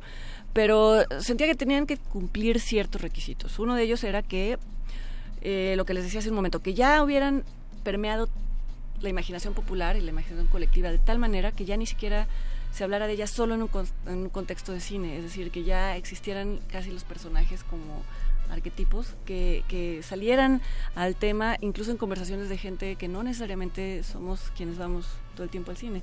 Alguien habla del padrino y aunque no haya visto la película, supongo que casi toda la gente la vio, pero más o menos saben a qué se refieren con el padrino, que, que, que, que tú pudieras decir esto, o, o que tú pudieras decir esto parece una escena de o el exorcista, ¿no? Es decir, que ya hubieran rebasado ese límite de, eh, Del imaginario del colectivo. imaginario Ujú. colectivo. Y para eso me puse como la tarea de escuchar justamente qué películas una y otra vez salían a la conversación, y salían a la conversación, aunque, hubieran, aunque ya llevaran años de, de hacerlo. Por ejemplo, Forrest Gump, que es una película que no considero buena, ni que es una de mis favoritas, pero o sea, está tan presente de tantas maneras que consideré que era importante porque representa además un tipo de cine y una forma de hacer cine que tiene como la función como de paliar ciertas culpas y de y de compensar por ciertos otros eh, faltas que se han cometido en Estados Unidos. Por ejemplo hay una discriminación basada en la inteligencia de la que no se habla mucho no pero que siempre ha estado presente no Eh, No, pero a la que creo que es cualquier discurso político hace referencia, ¿no? Digamos, hay la palabra simplemente decir redneck. Ya es una hay- hay un, es claro. un insulto que tiene que ver Sí. con la inteligencia y con de dónde vienen esas personas. Exactamente, y, y, ah, por ejemplo, en, una, en, en ese ensayo que, que paradójicamente fue el que más disfruté escribir, a pesar de que es la película que menos disfruté, disfruto ver, es porque pues justo me fue llevando por estos caminos muy oscuros en donde eh, te revela que en Estados Unidos eh, casi es el, donde nace la ciencia de la eugenesia, que era la ciencia que se que procuraba eliminar a los a los llamados débiles mentales, en donde se establecieron leyes muy fuertes en donde se prohibía a las mujeres, a ciertas mujeres, reproducirse porque se consideraba que entonces iban a dar a luz a seres débiles. Una- una- unas cosas que te ponen la piel, pero además ni siquiera que dijeras a principios de siglo, sino muy recientes. Vamos, personas del gabinete de Hitler se asesoraban con estadounidenses sobre cómo llevar a cabo la ciencia. Es espeluznante, ¿no? Sí. Y el dominio del IQ, ¿no? Y cuando salió de pronto estos libros para medir el IQ y eso se volvió también un, un- un, pues un marcador social. Y eh, no curiosa, no casualmente, Forrest Gump se estrena en la década, casi en el año, en el que toma fuerza el movimiento en favor de las personas con discapacidad. También en la década en, las que, en la que la corrección política surge como un movimiento importante en las universidades para no ofender a las personas a través del lenguaje. La novela en la que está basada Forrest Gump es lo más políticamente anticorrecto o antipolíticamente, como lo quieras ver, y es impresionante ver cómo la película borra todo eso. Entonces, algo que se elimina tan drásticamente de la original a la adaptación, te habla de una necesidad de compensar, ¿no? Y estas películas, eh, la, la- vamos, la- eh, el enaltecimiento de un hombre que podría interpretarse como un hombre con un IQ inferior, bueno, no lo, no, no se podría interpretar, se dice dentro de la película, claramente tiene una intención de, pues, de expiación. Y entonces, bueno, también ya no sé por qué estoy... Ah, las películas, Las películas esas películas, sí. Sí. sí, sí, sí, o sea, que, que fueran representativas de algo. Tenían que ser películas que es- de las que ya hubiera transcurrido cierto tiempo desde el estreno. La más reciente es, es de la que hablo en el libro, es Matrix, que todavía es del 99, es decir, todavía es del siglo pasado. Porque si no, creo que se empieza a, pedi- a perder la objetividad de qué realmente impactó o qué realmente creemos que, que impactó. Quería darme también ese margen de, de- de seguridad, ¿no? Sí, todavía es un poco pronto para, para hablar de los 2000 para acá, ¿no? Así es. Obviamente es muy difícil hablar una por una de las películas, eh, nos llevará un poco más de tiempo, pero, por ejemplo, ¿cuál fue tu primera eh, tu primer eh, eh, reacción, por ejemplo, a una película como Matrix? La primera vez que fuiste a la sala, función de prensa o haber, habiendo pagado, ¿cuál fue tu primera impresión? O con El Exorcista, con, o en una de las películas que, que mencionas en el libro. Posiblemente, ah, mira, por ejemplo, creo que de, de- ay, qué, qué difícil es como escoger un hijo, ¿no? Pero de las películas de las que escribí, quizá la que más me gusta como película es Taxi Driver, ¿no? Y entrar en ese mundo de Scorsese, en donde todo es arriesgado y todo es peligroso y, y sin embargo todo es atractivo, ¿no? Pero no atractivo como lo haría un Oliver Stone hablando de asesinos por naturaleza, ¿no? Sino acercarte a un personaje como Travis Bickle, eh, sientes que te estás acercando a alguien que por un lado ah, comete atrocidades, pero por el otro lado tiene una convicción del mundo, él se siente un redentor, él siente que va a limpiar las calles de lo que, vamos, ah, habitar esos mundos me gusta me gusta mucho, ¿no? En el exorcista me, gus- me, me gusta mucho el cine de horror hasta la fecha. No, no necesariamente porque haya buenas, muchas buenas películas de horror, pero cuando te topas con una buena película de horror, pues este, creo que No la sueltes. No, no, pues no, porque trasciende tu realidad en el sentido más, más literal, ¿no? Como una de las razones por las que William Blatty, el, direc- el escritor de la novela El Exorcista, dijo que había escrito la novela, era por motivos religiosos. Él sentía que una manera de hacer que las personas, él quería ser sacerdote y no lo fue. Y entonces decía que eh, una de sus eh, propósitos escribiendo la novela era que la gente se convenciera de la existencia de Dios a partir de la demostración de la existencia del diablo. Y pues cuando llegó William Friedkin dijo, no, no, no, vamos a hacer una película de... O sea, a mí no me interesan estos argumentos teológicos, pero yo sí entiendo perfectamente el punto de, de Blatty. Creo que las películas de terror, cuando hablan del, mun- del mundo sobrenatural, de las personas con las que te reúnes después de muerte, todo, están apelando a un deseo de que exista de que existe esa otra dimensión. Mejor que sea un fantasma que no haya nada, ¿no? A veces así lo, lo entiendo. No sé si esto contesta Sí. tu pregunta. Sí, por- por- digo, es muy difícil hablar de película Sí, por película, sí. pero bueno, esos son dos de los ejemplos más claros. ¿no? Creo que, creo que más bien a lo que Alberto se refería, como hubo alguna de las películas que abordas en el libro que cambiara tu perspectiva de la primera vez que la viste a ahorita Bueno, que eh, más o menos por ahí va, pero... el ensayo. No lo sé. ¿eh? No lo sé, no lo sé. Creo que en todos los casos fueron películas que tenían que, se- que- que se diferenciaban mucho de los mundos que yo conocía. Vamos, mi familia no, mis, mis padres nunca fueron muy cinéfilos, no fueron, yo no fui de las personas a las que llevaban al cine todo el tiempo y los llevaban a ver retrospectivas y muestras. No, no, no. Entonces para mí el cine sí fue eh, una guarida en donde no quería encontrar cosas necesariamente agradables, sino cosas desagradables, porque a veces sentir que compartes con otras personas eh, eh, obsesiones y eh, miedos y eh, cosas que no son aceptadas en, lo, en la vida coloquial, eso te da un sentido de pertenencia. Yo me extraño mucho cuando me dicen, no, no, no, estoy deprimido, me recomiéndame una película feliz. A mí las películas muy felices me deprimen. Porque, de verdad, porque me siento excluida, siento que nunca soy tan exitosa como los... En fin, to- to- todo, ese, todo, ese, todo ese tono aspiracional de las películas, no, no me va. Y por, lo, por el contrario, las películas en donde los personajes son imperfectos y en donde eh, las situaciones no son las ideales me, me atraen mucho. Entonces, eh, no, creo que otra vez no contesté tu pregunta. No, no, no. Pero en casi todas me encontraba, en casi todas encontré una especie de sentido de, de pertenencia al mundo, no por sus virtudes, sino por sus defectos, no por las virtudes, no por las virtudes de los demás, sino por los defectos de los demás en relación a los míos. Y curioso porque, bueno, supongo que, bueno, al estar eh, haciendo tu investigación de cada una de las películas, pues hay como ese hilo conductor que muchos de los directores que mencionas, pues también tienen lo mismo en, en sus infancias. De repente, este, eh, la fascinación por las, este, por las imágenes desde muy temprano. También las familias que en muchos de los casos, pues no, eh, pues no acercaban a, a- a- no sé, a Scorsese o a... Tal vez les regalaban su cámara, Sí. pero nada más, ¿no? Sí, no, no se involucraban tanto en esa, en esa filia, ¿no? Que. Que este, pues experimentarían. Vamos, no es una, no es una, no es una regla, pero casi siempre los directores de los que hablo aquí son personas retraídas. ¿no? Que encontraban en esos, en esos mundos, pues la única manera de, de ser otras personas, ¿no? Sí, en el caso de Scorsese, ¿no? Desde un principio mencionas en las primeras páginas de, de esta parte de- del ensayo, pues como por estar tan tan cuidado por los padres, pues... Exacto, un niño asmático que además se cambiaba de casa, entonces siempre se sentía desadaptado, no podía salir de su cuarto y entonces veía todo desde la ventana, lo cual ya te da una idea del encuadre, ¿no? De cómo, Sí. de cómo veía las calles peligrosas, literalmente, desde una, desde una, hay una, hay una anécdota que narra en el libro y que me gusta mucho, que es cómo eh, él pintó unos ojitos en una de las paredes de su cuarto porque le gustaba sentir que Dios lo veía, ¿no? Este, la mirada de, la mirada, la mirada de Dios. Y cuando se cambió de casa, rescató ese, ese pequeño, o estaba ahí el, el, el- el grado, pero cuando se cambió de casa, él quiso llevarse ese, ese, esa, esa imagen de los ojos que lo, que lo, que lo miraban. Incluso, digo, tam- aquí ya estoy haciendo el tipo, el tipo de, de asociaciones que a lo mejor no tienen ningún fundamento, pero en silencio, en la última película de Scorsese, no sé si recuerdan que el personaje en algún momento, cuando le hacen pisar esta piedra Ujú. para que renuncie, a la- ve a los ojos, ve, ve reflejados, se imagina ver dos ojos que lo miran de vuelta y de inmediato pensé en esos, en esos ojos en la, en la pared de, de Scorsese. No, bueno, pero es, es- me parece una, una asociación que puede ser correcta. Pues, pues de eso se trata el libro, de que a lo mejor no lo es, pero porque no nos lo imaginamos, ¿no?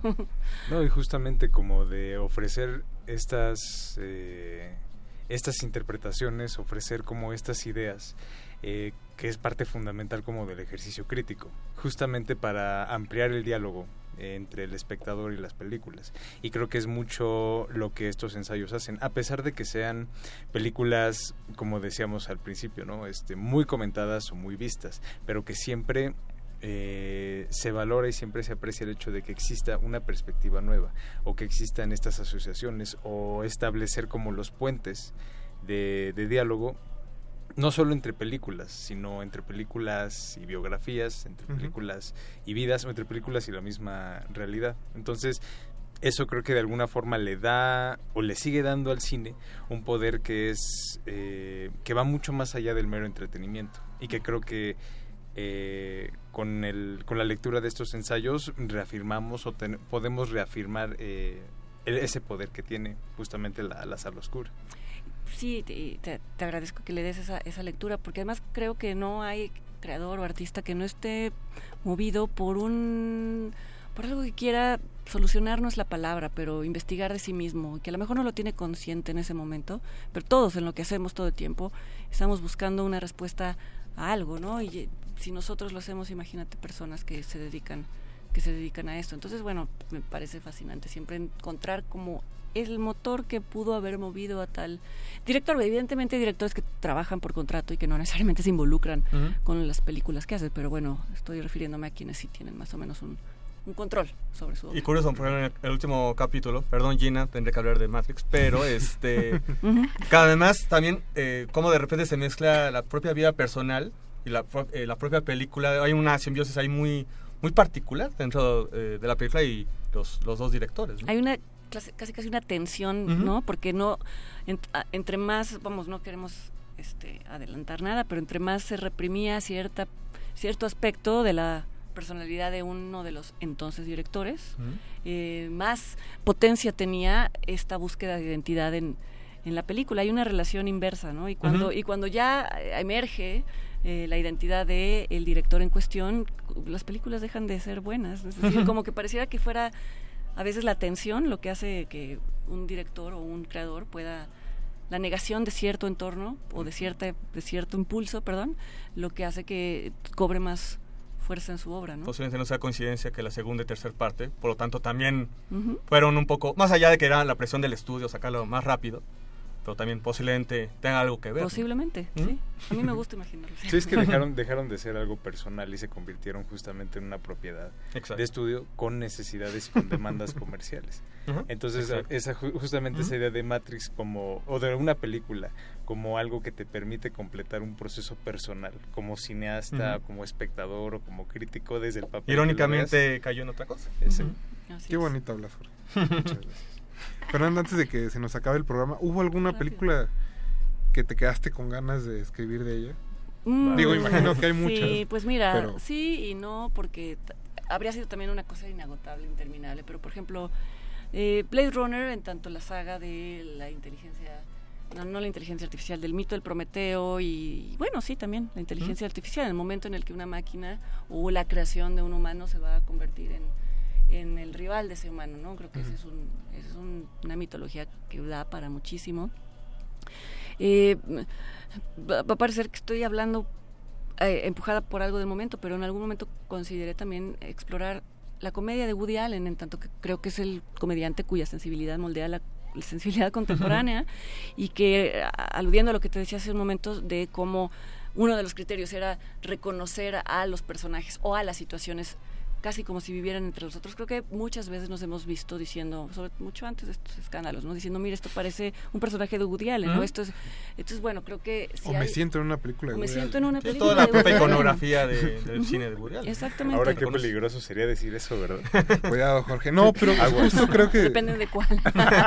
que el libro, el libro entra en ese terreno que ahora se ha discutido mucho sobre separar al artista de su obra. También. Y, y- y al, y Sí al y no, final ¿no? tal vez no se pueda, ¿no? No se puede, pero yo no lo veo como un problema, es decir, Ajá, eh, claro, depende claro. de lo que cada, o sea, vamos, este hace poco Mark Cousins, un, un crítico que creo que muchos admiramos, eh, me sacó un manifiesto en el que decía que él ya Muy no quería sorpresivo, ¿no? muy sorpresivo, que ya no quería involucrarse con la imaginación de ciertos directores, en concreto los que ya conocemos, pero que exigía una especie de consenso en donde no se sintiera amenazado, como si, como si ya en adelante solo quisiera ver las películas de personas que le parecieran íntegras y virtuosas y demás. Que yo fuera decía, Forrest Gump todo. y el decía, pues buena suerte con eso, porque imagínate, ¿no? Este, cuántas buenas películas no las debemos a los conflictos no resueltos De una de, un- de persona. una persona y que no necesariamente implica que sean personas disfuncionales, ¿no? Incluso el propio David Lynch, que al parecer es la persona más normal y estable, vamos, se dedica ahora a promover la, la meditación trascendental, le han preguntado cómo una persona que, como usted eh, habla todo el tiempo de la armonía y demás, puede concebir estas pesadillas. Y, hizo- y dijo algo que creo que es también la base de este libro, ¿no? Hay dos tipos de personas, las que reconocen su lado oscuro y las que no. Entonces, bueno, pues los mejores artistas son las que las reconocen y además dan un paso más y hacen algo con Y ello. crean. Y crean. Creo que con eso podemos cerrar la charla de esta noche. Fernanda, antes de, de que se nos termine el tiempo, eh, ¿dónde se va a estar presentando el libro? ¿Dónde estarás hablando de él? Claro, el, el libro se va a presentar este próximo sábado, 3 de marzo, en el Palacio de Minería, a las 7 de la noche, en la capilla del Palacio de Minería. Me van a acompañar para presentarlo Daniela Michel, que es la directora del Festival de Morelia, Enrique Krause, que es historiador y director de la revista en la que llevo publicando desde hace 20 años, de Letras Libres, y Carlos Regadas, que me parece un director con una amplia uh, con un amplio aparato de referencias con quien he tenido conversaciones a veces acaloradas y encontradas puntos de vista y por eso consideré que era importante Discutir con. Él era el Claro. indicado. Exacto. Ajá. Fernanda, muchas gracias por habernos acompañado. Al contrario, noche. qué disfrutable esto. Muchas gracias a ustedes. Alberto Acuña Navarijo. Gracias, buenas noches, Rafa. Jorge Javier Negrete. Gracias, Rafa. buenas Mauricio. Orduña estuvo en producción junto con Paco de Pablo y Betoques. José de Jesús Silva estuvo en la operación. Recuerden que Resistencia Modulada acaba hasta las 11, digo hasta la medianoche toda esta semana y mañana arrancamos a las 9 de la noche. Mi nombre es Rafael Paz y nos escuchamos el próximo martes. Hasta luego.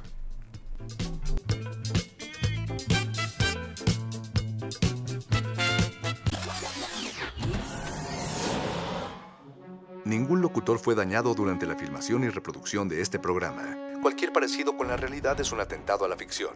Consulta cartelera para próximas funciones.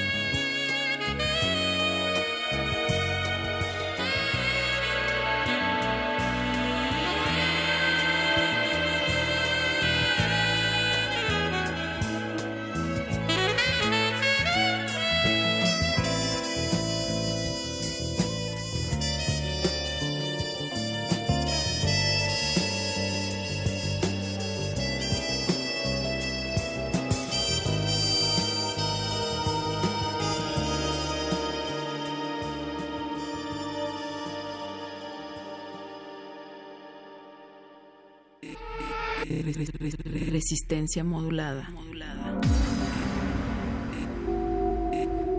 Resistencia modulada.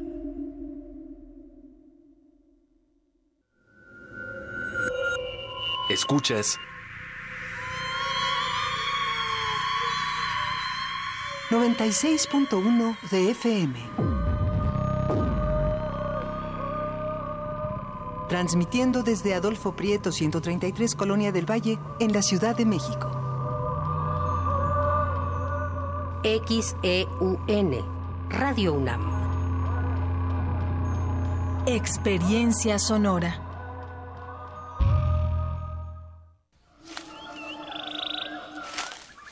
¿Estás segura de que aquí podremos encontrarlo? Sí, el Ficunamus magnificentus solo se deja ver en esta zona pedregosa entre febrero y marzo. ¿Y es verdad lo que dicen? ¿Se alimenta de 24 cuadros por segundo?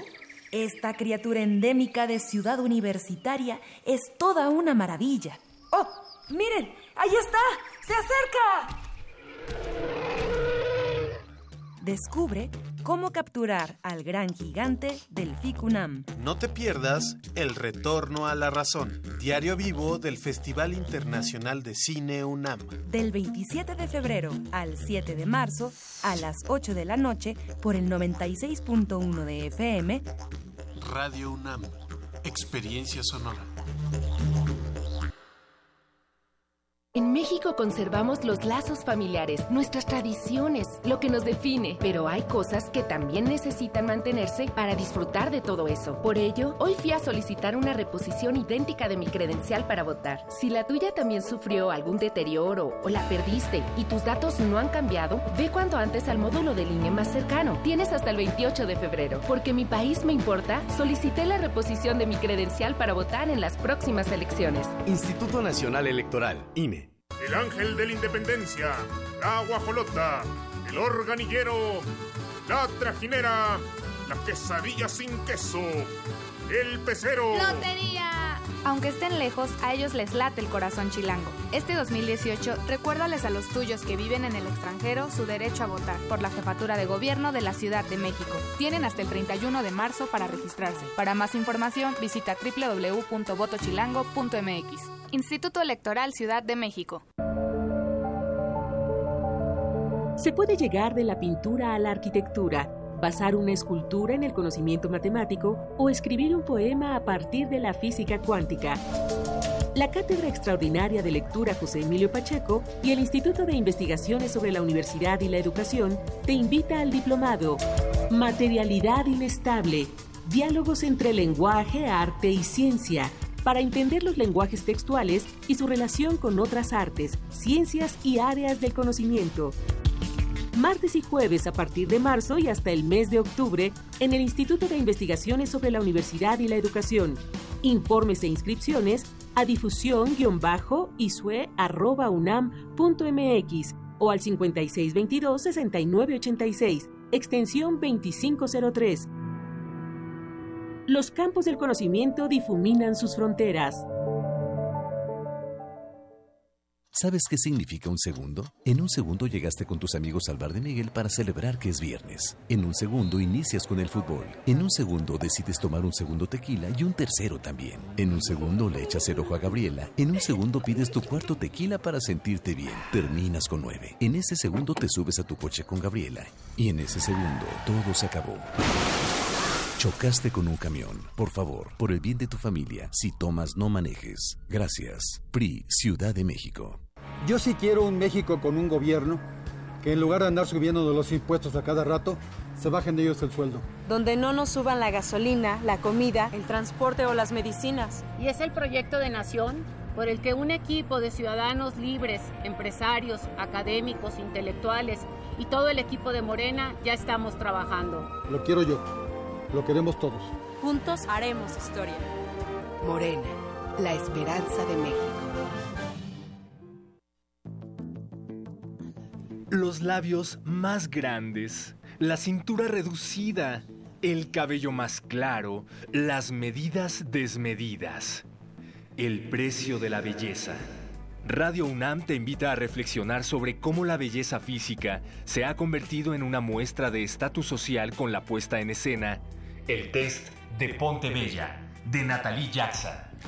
Todos los lunes de Teatro de Febrero a las 20 horas en la Sala Julián Carrillo de Radio UNAM. Adolfo Prieto 133, Colonia del Valle, cerca del Metrobús Amores. Entrada libre. Dicen que para ser feliz y exitosa hay que ser bella. Dicen. Radio UNAM. Experiencia sonora. ¿Sabías que somos las y los ciudadanos los que recibimos y contamos los votos cuando hay elecciones? No es el gobierno ni los partidos políticos, somos nosotros. Sí, tú, yo, tus familiares, tus amigos, nuestros vecinos, todos podemos salir sorteados y tener la responsabilidad y el honor de estar en las casillas el primero de julio. Si un capacitador asistente electoral toca tu puerta, ábrele y capacítate. Tu participación es muy importante y porque mi país me importa, te invito a que seas parte de estas elecciones. El Tribunal Electoral del Estado de México resuelve con justicia y celeridad las controversias jurídicas derivadas del proceso electoral. La y los magistrados garantizamos tus derechos político-electorales, conforme a los principios de certeza, imparcialidad, objetividad, legalidad y probidad. Y resolvemos de forma pronta y expedita los medios de impugnación con la emisión de sentencias. Este proceso electoral tú eliges y nosotros protegemos tu decisión. Tribunal Electoral del Estado de México.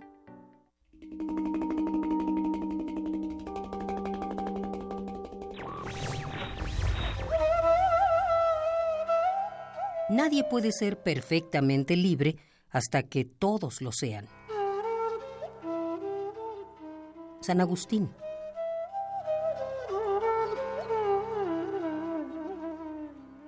Radio UNAM. Resistencia modulada.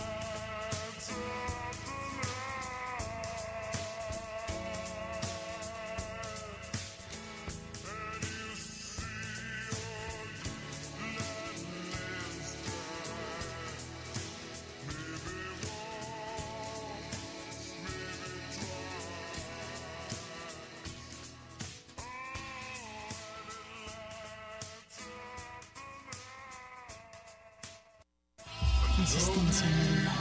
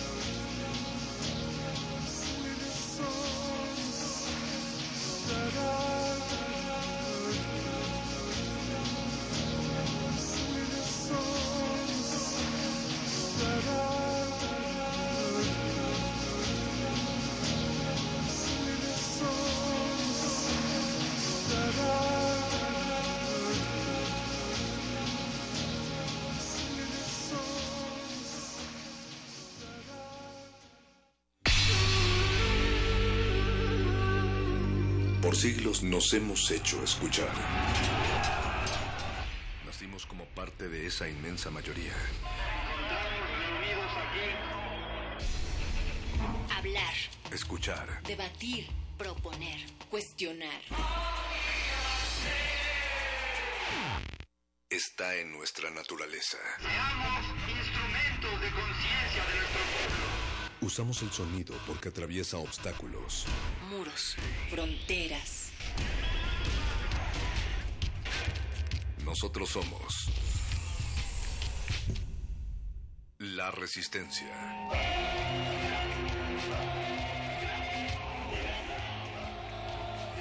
Resistencia modulada.